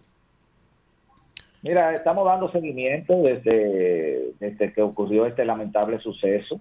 Estos miembros de esta familia, eh, estamos esperando el reporte ya matutino de las tropas policiales y de nuestros hermanos de las Fuerzas Armadas que están desplegados eh, en esta zona fronteriza. Eh, estamos, reiteramos, esperando el reporte para ver si ya hemos capturado a la persona que logró escapar eh, de la escena, de la segunda escena, eh, donde cayó abatido eh, uno de los presuntos autores y un segundo pues resultó detenido ocupándose allí una escopeta y, otras pertenencias eh, que se está verificando si pertenecen a las personas ultimadas. Por el momento no tenemos mayores detalles de este caso. Reiteramos que estamos esperando el informe de nuestros agentes que están desplegados en toda esta zona. No tienen el móvil, Pesqueira, de- o sea, que la razón de esta masacre, Más allá, dicen que robarle. Mira, estamos a la espera de, de, de- de esa parte, poderla eh, avanzar. Eh, el Ministerio Público a cargo de la investigación eh, está profundizando la misma. Hay una persona que está herida, que era intervenida el día de ayer, y estamos a la espera de eso, de que el fiscal actuante pueda eh, profundizar las pesquisas y determinar eh, las circunstancias de este hecho. Diego. Ah, perdón. Sí. Eh, Quiero preguntarle, un placer, Diego Pesqueira, siempre, Víctor Villanueva de este lado. Eh, en relación a los hechos que, se que tuvieron lugar en el barrio de Capotillo, eh, eso, enfrentamiento entre bandas, microtráfico de drogas, ¿qué puede adjudicarse? Que prácticamente un fin de semana, cuatro muertos, tres muertos. Mira, eh, yo no tengo cuatro muertos ni tres muertos en, en Capotillo. Parece que hay un desliz en la información. Sí. Sí tenemos una persona fallecida y tenemos otras cinco heridas eh, durante un incidente cuando integrantes de una banda delictiva se presentaron a una vivienda donde residen familiares, eh, amigos de otros otros ciudadanos eh, que ellos habían ultimado el pasado 28 de agosto. La Policía Nacional intervino de, para impedir estas intenciones de esta banda delictiva y en enfrentamientos secu- secuenciales es que se produce ese desenlace. Eh, la Policía Nacional mantiene el patrullaje permanente en la zona de Capotillo y aledaña para seguir preservando la paz y la seguridad ciudadana en ese lugar. Diego, Alfredo de la Cruz. Diego, eh, el agente de la Policía Nacional, eh, apellido Encarnación, de 27 años, que cayó abatido por mano de delincuentes por allá, por el Pedregal, por la Cuava, y este acontecimiento de la tarde de ayer, eh, en que un seguridad eh, mató a un dependiente de un colmado, a ver si usted tiene eh, algún reporte sobre eso. Mira, en cuanto al caso del agente policial, se están profundizando las investigaciones Sí. para establecer la circunstancia en que se produjo este hecho, porque en esa misma escena resultó también muerto otra persona. Ah, caramba. Eh, hasta el momento se presume que se habrían enfrentado entre sí. Lo que estamos estableciendo es la circunstancia de ese hecho y ya oportunamente estaremos dando eh, mayores detalles. Con relación al caso ocurrido en, en el sector Miramar, Miramar del Distrito Nacional, donde resultó muerto eh, una persona de nombre Omar de Jesús Plasencia, el autor fue apresado de inmediato en, flagrante delito, se le ocupó el arma homicida y pues ya está siendo remitido a, la fiscalía para que se le conozca medida de coerción. Sí precisar que estos hechos evidencian que la, la violencia por conflictos sociales sigue siendo una de las principales preocupaciones, ya que, como bien apuntó nuestro señor presidente constitucional la tarde de ayer, los, los, las muertes violentas eh, a manos de delincuentes está rondando eh, el TREP de, del- de la media que es eh, acumulada, eh, que es de 12.2, o sea que los conflictos sociales están ro- rondando el 65% del total de muertes violentas. Y por esto el presidente eh, ayer propuso el tema de lo que es una jornada por la paz a nivel nacional. Diego, finalmente, hermano, porque sé que tienes que irte con muchas obligaciones. Ayer el presidente en la semanal decía que, eh, o divulgaba, ustedes daban a conocer que hubo complicidad de policías en la fuga de eh, la pluma y otro delincuente que estaba, que estaba siendo trasladado. Ustedes tienen, Diego, ya identificado esos oficiales, qué rol jugaron, eh, son, fueron sometidos a la justicia, porque si hacen el anuncio de la afirmación de que los policías fueron eh, cómplices como uno sospechaba, me imagino que lo tienen ya identificados. Mira, la investigación está en proceso. Uno de los policías eh, fue ya presentado ante el Ministerio Público para que se le conozca medida de coerción. Eh, no obstante, este caso ya está judicializado por lo que nosotros debemos abstenernos de dar mayores detalles para no interponer el buen curso que está llevando la investigación. Bueno, gracias a Diego Pesqueira, Gracias. vocero de la Siempre. Policía Nacional, por siempre estar presto a conversar con nosotros. Gracias, Diego. Bueno, regresamos en este rumbo de la mañana cuando son las 16 y vamos a hablar con la gente en los minutos finales del rumbo de la mañana. Buen día. Sí, buenos días. Hola. Habla Loli de Santiago. Adelante. Ah, yo le estoy llamando porque soy una de las madres que va a ser beneficiada con la nueva estancia que se va a aperturar y quiero dar las gracias por por esta gran obra porque, por ejemplo, se me hacía difícil para poder estudiar y gracias a esta obra podré seguir avanzando. Bueno, ahí está. Buen día. ¿Quién nos habla y desde dónde?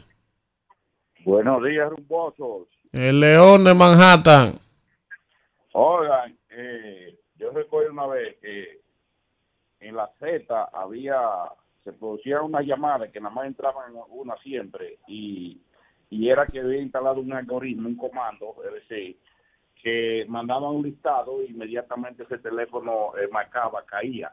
Me parece que como Luis Abinader está dañando todos los programas del país con, con toda esa gente que ni porque supieran hablar también o, decir lo, lo que lo que ellos van a expresar fuera otra cosa pero cogía y dañar todos los programas coño Luis Abinader ha dañado todo en, en ese Hasta los programas. Buen día. ¿Quién nos habla y de dónde?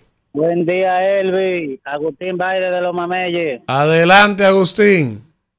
Con respecto al caso de los haitianos, Elvi, el gobierno ha estado trabajando arduamente con, con los haitianos, ha deportado muchísimos haitianos, pero eh, en la frontera tienen que ponerse un poco activos la gente del Cefrón, porque hay mucha gente aquí que trafican mucho haitiano para acá, entonces eso debe de, de pararse. Bueno, hay un jefe nuevo. Vamos a ver qué es lo que es, como trabajar, dice. a ver. Buen día. ¿Quién nos habla y de dónde? Dani VG, Adelante, los alcarrizos, Dani. Dos temas rápidos. Fíjense, eh, ayer estuvieron casi, casi a atacar al ministro de, de Trabajo, de Cans. O sea que no estamos seguros, ni siquiera ellos están seguros. Por otro lado, el señor presidente estuvo aquí en los alcarrizos y prometió más obras por el señor presidente. Estamos esperando hace tres años que usted no termine el mercado de aquí, de los alcarrizos, control viejo, por favor.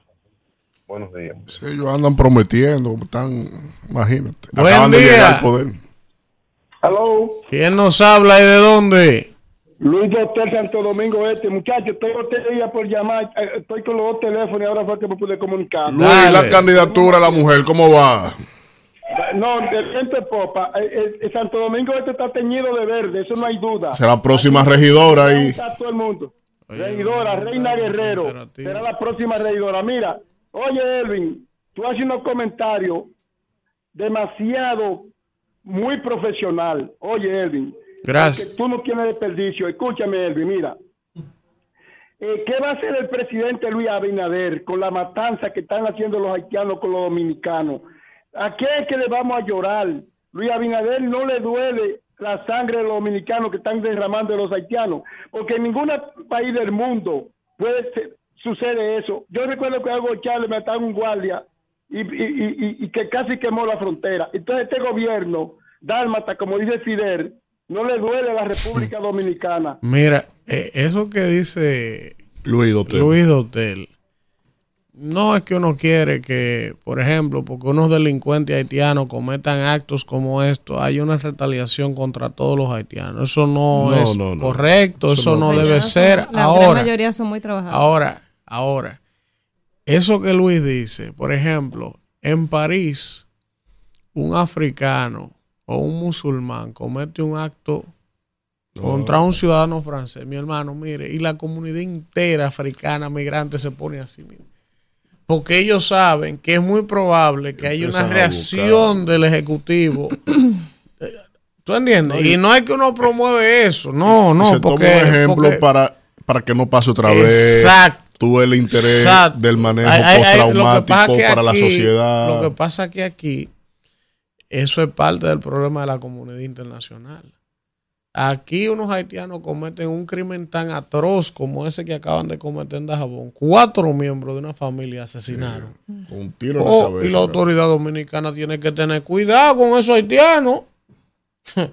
Porque de una vez la comunidad internacional cuidado, eso No, es un ah, problema. Ninguna comisión de derechos humanos ha opinado de eso. No, ni va a opinar. Nadie, Ni va- ningún Ni las ONG, ni la ONG. ha opinado sobre esa atrocidad. Que, que van dos hechos en menos de una semana. Porque la semana pasada el primer teniente fue también a mano de son haitianos. muchísimos. El, el tío de Soto Jiménez. Y lo grave es que No, tampoco el reciente, gobierno, sí. la institucionalidad del gobierno no ha opinado nada de eso. Ni, o sea, nada. Eso es un caso normal. Los alcaldes han hablado, dos o tres. No, y es, Pequeira, un caso, lo que es un puede caso, un Sí. caso cosmético, porque Sí, ellos son parte de la, de, no, de la este familia quién nada. Buen Soy día. ¿Quién nos habla y de dónde? Así vamos.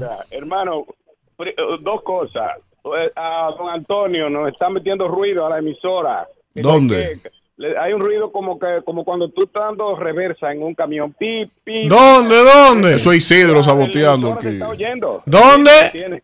En la emisora de nosotros, esta, la de nosotros. ¿Pero en qué provincia? ¿Qué provincia? El Café de Herrera. En el Café de Herrera. Ajá. Ah, pues Para 98.5. oír, para oírlo a ustedes, hermano. Mire, ellos son capaces de estarnos saboteando. Yo no lo dudo. Ah, Ah, pero que demasiada gente que está llamando. Mira, hermano. Y en la romana y en la- todos lados. Santiago. Víctor. Sí, señor. La, la oposición, por favor. Este hombre está tirando con, con guantes. ¿Tú, tú te acuerdas del boxeador que le metió yeso al guante? Sí. Con él ustedes tienen paños tibios. Este hombre, ese hombre tiene muchas cosas por donde se le puede tirar. Y ustedes, como que suavecito, la oposición. No, no no va- motive a Víctor más de lo que él le tira, porque es, tirar a matar. A Víctor no. A Víctor no lo motive. Sí, Eso le cabe a a Víctor no le otros. falta tirar no, no no No, buen Mira, día. Si yo fuera Mohamed Ali, Oye, esto se acaba en el primer asalto. Buen día. Buenos días. ¿Quién nos habla y de dónde? Si yo fuera candidato. Olivero de la Florida. Buen día. Sí, ¿cómo están? Bendiciones para todos. Amén, amén. Yo estoy totalmente condenado. Yo soy de ahí de donde sucedió esa atrocidad, mi hermano. Yo Sí. nací y me crié ahí en la barrera. Tengo mi, la mayoría de mi familia están allá. Mira, yo se lo he dicho a mi, a mi familia. Ya ahí en la gorra, la barrera, hay más haitianos que dominicanos. Sí. Y han permitido construir iglesias. Sí, sí, sí. Eh, sí. lo han dejado construir ca- eh, casa para que vivan ahí todo eso. Eh, y ellos no, no, no, no, no sabían mirar eso. Yo se lo decía a mi familia, tengan mucho cuidado, miren, eh, lo van a agarrar asando batata. En tu propio Hermano, país. mira lo que está pasando. Sí, sí, yo me nací y me crié ahí. Sí. Eh, la, la, la señora es prima segunda mía, la madre de ella es prima hermana mía por el lado de mi papá. Y, y, y fue de que un haitiano de confianza que todo el mundo conocía, que no se veía que era agresivo. No, porque eh, supuestamente esa gente fueron de por ahí del Pocito, esa parte por ahí, ¿tú me entiendes? Sí. Que no, no se sabía si fue el otro caso en, en el rodeo de Aminilla hace un mes también. No sé si ustedes recuerdan de ese caso, que mataron el hijo de un señor. El señor eh, paró al hospital, un niño especial, más otro niño fueron al hospital también. Eso hace un mes que pasó y el pueblo no se da, no se quiere dar cuenta, no despierta, mi hermano. Bueno. Voy esa promesa. Buen día. ¿Quién nos habla y de dónde? Buenos días, le habla Ruth Mercedes desde la caleta. No, Ru, de la caleta. Adelante, Ru. Da la gracia. Ustedes. Esta gente que están llamando, de que quejándose que Abinader no hizo esto, no hizo lo otro, pero en los 20 años que pasaron, ¿por qué no, se- no lo reclamaron? No se hizo nada en los 20 años. Mira, nada. Tú, aquí se camina eh, entre hierba. eh. Entre Buen hierba, día. camina ¿Quién nos habla Aquí no se hizo Diablo, nada. nada. tiene que. Coño, pero enfermo Vamos a inyectarlo. Vamos a inyectarlo. Pero usted no puede callar cuando ellos hablan. No, yo le dejo pasar los tres. pero- Haga yoga, haga yoga. Mientras la llamada, haga yoga. Porque busquen otro Porque argumento. tenemos que aguantarlo que se está haciendo mejor. desde las seis, dándole funda al gobierno. Y Y, que- también cuando la gente llama, pero a yoga. No, pero porque ya no. tú tienes desde las seis dándole, a, dándole, dándole al gobierno. Deja que ellos se catalicen también. Buen día. Buenos días, rumba de la mañana, Jo Rodríguez de este lado. Adelante, Juan. Jo, Jo, hermano, primero, no me vaya a cerrar, felicitarte por tu programa y, y a todos ustedes. Gracias. Gracias, gracias. Son un toque de queda en la mañana y hasta en el palacio. Escuchan a Alfredo hablando. Ay, ay, ay, ay, ay. Mira hasta dónde hemos llegado. La- Lo ponen bajito, lo ponen bajito. no, no, no. Mira, quisiera destacar eh, eh, la participación de Pesqueira, en verdad, un hombre muy preparado, que sigue en consonancia con lo del presidente, de que en verdad las muertes hay que tratar de bajarlas. Y la paz social que tenemos que tener nosotros mismos, porque tenemos que tener conciencia. Tenemos una, somos muy bravucones, inclu- incluyendo la juventud que se ha vuelto que cualquier cosita molesta y quieren de una vez pelear y matar. eso tenemos nosotros que bajarlo. Juan. La delincuencia. Mira, hermano. Está trabajando para eso gracias al presidente. Bien, Juan, mira una cosa, Juan. Dígame, dígame. Tú sabes que yo tengo algunos amigos, amistades que trabajan en el palacio todavía. Eh, eh, a, a sus amistades que, que me dicen ellos que, que ellos les gusta este programa, pero que es escondido, que tienen que verlo. Usted, No, no, no, no. dígale que compren Estamos audífonos. en tiempo de, dicta- de- de- de dictadura. Ay, pero que si lo encuentran viendo el rumbo al problema. según, mi- según mis fuentes, el presidente es uno de los principales oyentes de este programa. El presidente lo oye, pero. No nos hace caso, pero lo Eh, eh, oye. él- él- No, hay cosas que aquí se han Sí, dicho que tú sí. lo ves haciéndolo. Es lo que no da la gracia. Ni da los créditos. Ni, ni, ni, ni auspicia. Buen día, ¿quién nos habla y de dónde? Saludos desde el Bronx, New York. Desde el Bronx, Nueva York.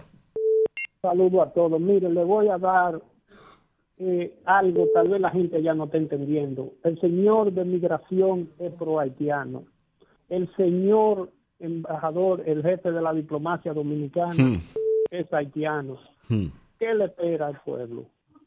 ¿Qué le espera al pueblo? Si esa gente son pro haitianos, todo. Eso se sabía. Ustedes van a tener un haitiano frente a su casa, cada uno de los dominicanos que están allá. Hoy, que van. Muy. Pero ya eso está así. Van a tener uno, por cada casa van a tener dos frente a su casa, esperando que ustedes salgan. Mira, eh, sabes que hay un bochinche feo. Vamos a Ah, ver. que yo ¿Qué es lo que pasa? quiero más problemas. O sea que uno quiere, no le gusta el chisme a la gente. Pero me dicen que migración ahí. Ajá. ¿En la dirección general o en La el instituto? Dirección General de Migración. Ajá, Tú sabes sí. que ha habido muchos problemas. Quitaron Sí, al sí. que estaba. Y ahora este otro. Ahora me dicen que hay una. Que es ilegítimo, no, No, podía no, estar hay ahí. un problema ahí interno muy fuerte. Así. Sí, administrativo y financiero. ¿Cómo? Los operativos, las cosas. Miles de un operativos desorden, en eh, papeles. Un desorden. Pa- pa- operativo en papeles, pero no en la calle. Yo no quiero hablar de eso. Que La- investiguen. No, Buen yo- día. ¿Quién nos habla y de dónde? La pregunta es porque tú crees que yo sé. A mi amigo del DNI que está grabando esto, vayan por la Dirección General de Migración, las áreas administrativas y cosas ahí, los encargados, el encargado, investigue a ver qué es lo que pasa. Buen día. Ellos saben, sí, yo sé. día. ¿Quién nos habla y de dónde? Carlos de Queen, New York. Carlos de Queens, New York. Adelante. La primera vez que tengo la, la suerte de conocer. Ah, un Privilegio, aplauso. privilegio para nosotros, Carlos. Un placer. Vamos a darle al César lo del César. Sí. Está bien, el PLD duró 20 años y es innegable que hizo muchas cosas, indiscutiblemente. Pero no queramos comparar los 20 años de PLD con los tres que lleva este, este gobierno. Vamos a ser justos.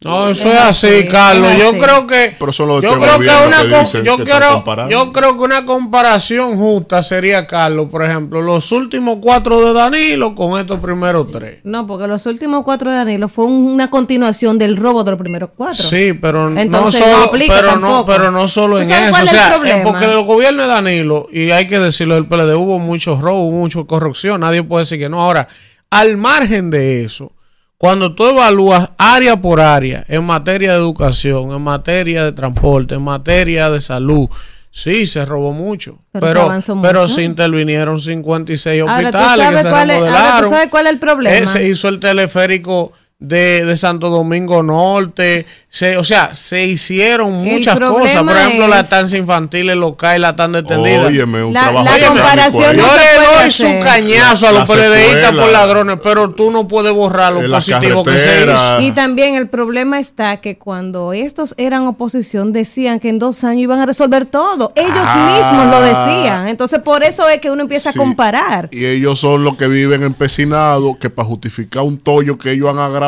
El PLD de que en el lo- 2011. Yo te en el digo la 2011, verdad, yo siendo 2011. justo, siendo justo, yo le reconozco a este gobierno un área de avance, aunque se pueda cuestionar, aunque se pueda tener diferencia, Sí. que el tema de la lucha contra la corrupción. Aquí, no, no han publicado, no han Está promulgado bien, una ley. está una bien, ley de está eso, no bien, pero por lo menos desde el punto de vista de la toma de decisión, de, ¿De qué? accionar, de que el Ministerio Público accionara, de nombrar la una verdad, que le dijo la embajada que no tiene que estar importa lo que tú quieras, se ha No, hecho. hombre, y aquí no. eso no se hacía. Aquí eso no se hacía. Aquí no se metían presos ni se investigaban funcionarios de nivel. Y esa es la verdad. En ese aspecto, yo le saco su comida aparte. Ahora, fuera de ahí, hay muy poco. Muy poca otra cosa que mostrar. Buen día. ¿Quién nos habla y de dónde? Elvin, Sí. Eh, León de Manhattan. Oye, No, pero. eh, ah, tú metes tres llamadas en un programa y nadie dice que es un interactivo la fuerza del No, porque el León todos lo conocemos desde el día uno. No, no se meta, a no se meta- interactivo. Pero no que nadie se con el León. queja porque él no se meta, no se meta con el León, que él desde el día uno nos está apoyando. Adelante, León, coja cinco minutos ahí. Bien, habló el latino, sí, eh, no, no, que a mí no me mandan recarga ni me dan pensión. Déjalo Eh, quieto. Sí, eh, eh, dice que lo investigan a los, que ahora investigan a los, después no hay ni uno preso de, de, de lo de IPR. Pero está bien. Porque eso no es perfecto. Antes no se investigaba a nadie. Lo del ni, de ni lo de la oposición, ni lo del gobierno, a Ajá. nadie. ¿Y dónde está Pedro Franco Badía? ¿Dónde está? Corta, que tú me cortas cuando te pones a discutir. Eh, oye, hello. Sí. Sí. Eh, que eh, entonces, ¿qué haces tú con investigar? Porque si tú te fijas, si tú te fijas, área por área, coge cada área y tú te fijas, mira, tú dijiste ahora de migración, no hay una sola institución, ministerio y toda cosa que no ha sido saqueada por, por esta gente Hmm. y no hay ni uno preso. Y los Bueno. expedientes, eh, y los expedientes archivados, mira, archivaron el de violador ese de la Cámara de Cuentas. Buenos días. Ay, ay, ay. Bueno. Ay, ay. Buenos días. Eh, ¿Qué es lo que tenemos? qué barbaridad. Vamos ¿Qué con la gente. Coja ahí. Tú sabes que hay un joven. Eh, pero yo voy a hablar de eso mañana. Buenos días. Buen día. ¿Quién nos habla y de dónde? Buen día, le, habla- le hablamos de la descubierta. Sí, adelante. Elvis, felicitaciones por todos sus comentarios, porque usted tiene los pies aterrizados. Pero ahí está Víctor, que Víctor tiene como algo contra el gobierno que yo no lo entiendo o no lo entendemos. A Víctor que deje ese odio, ese rencor. Odio. Y que, y que Luis sigue cuatro años más en la ñoña en el nombre de Dios. Amén. Mire, si usted lo señala, veo que usted es un hombre sosegado. Yo me reviso, interiorizo. Pero yo no odio a nadie. En la vida a nadie. Al contrario, mi alma es tan ligera que puedo asimilar lo que usted está diciendo sin ni siquiera eh, romper mi propia comunión. Ahora, yo sí le digo lo siguiente. A seguir con el monólogo. Buen día. Ah, pero no puedo. Me mandan aquí. ¿Quién nos habla y de dónde? Siervo de Cristo en contra.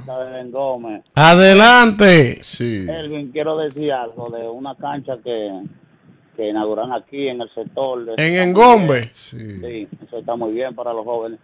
Pero quiero decirle algo a un señor ahí que dijo un comentario de Punta Catalina. Sí. Punta Catalina la llevaron al Congreso y lo primero que, la activa, que, que aprobaron la prueba fue en los PLDistas.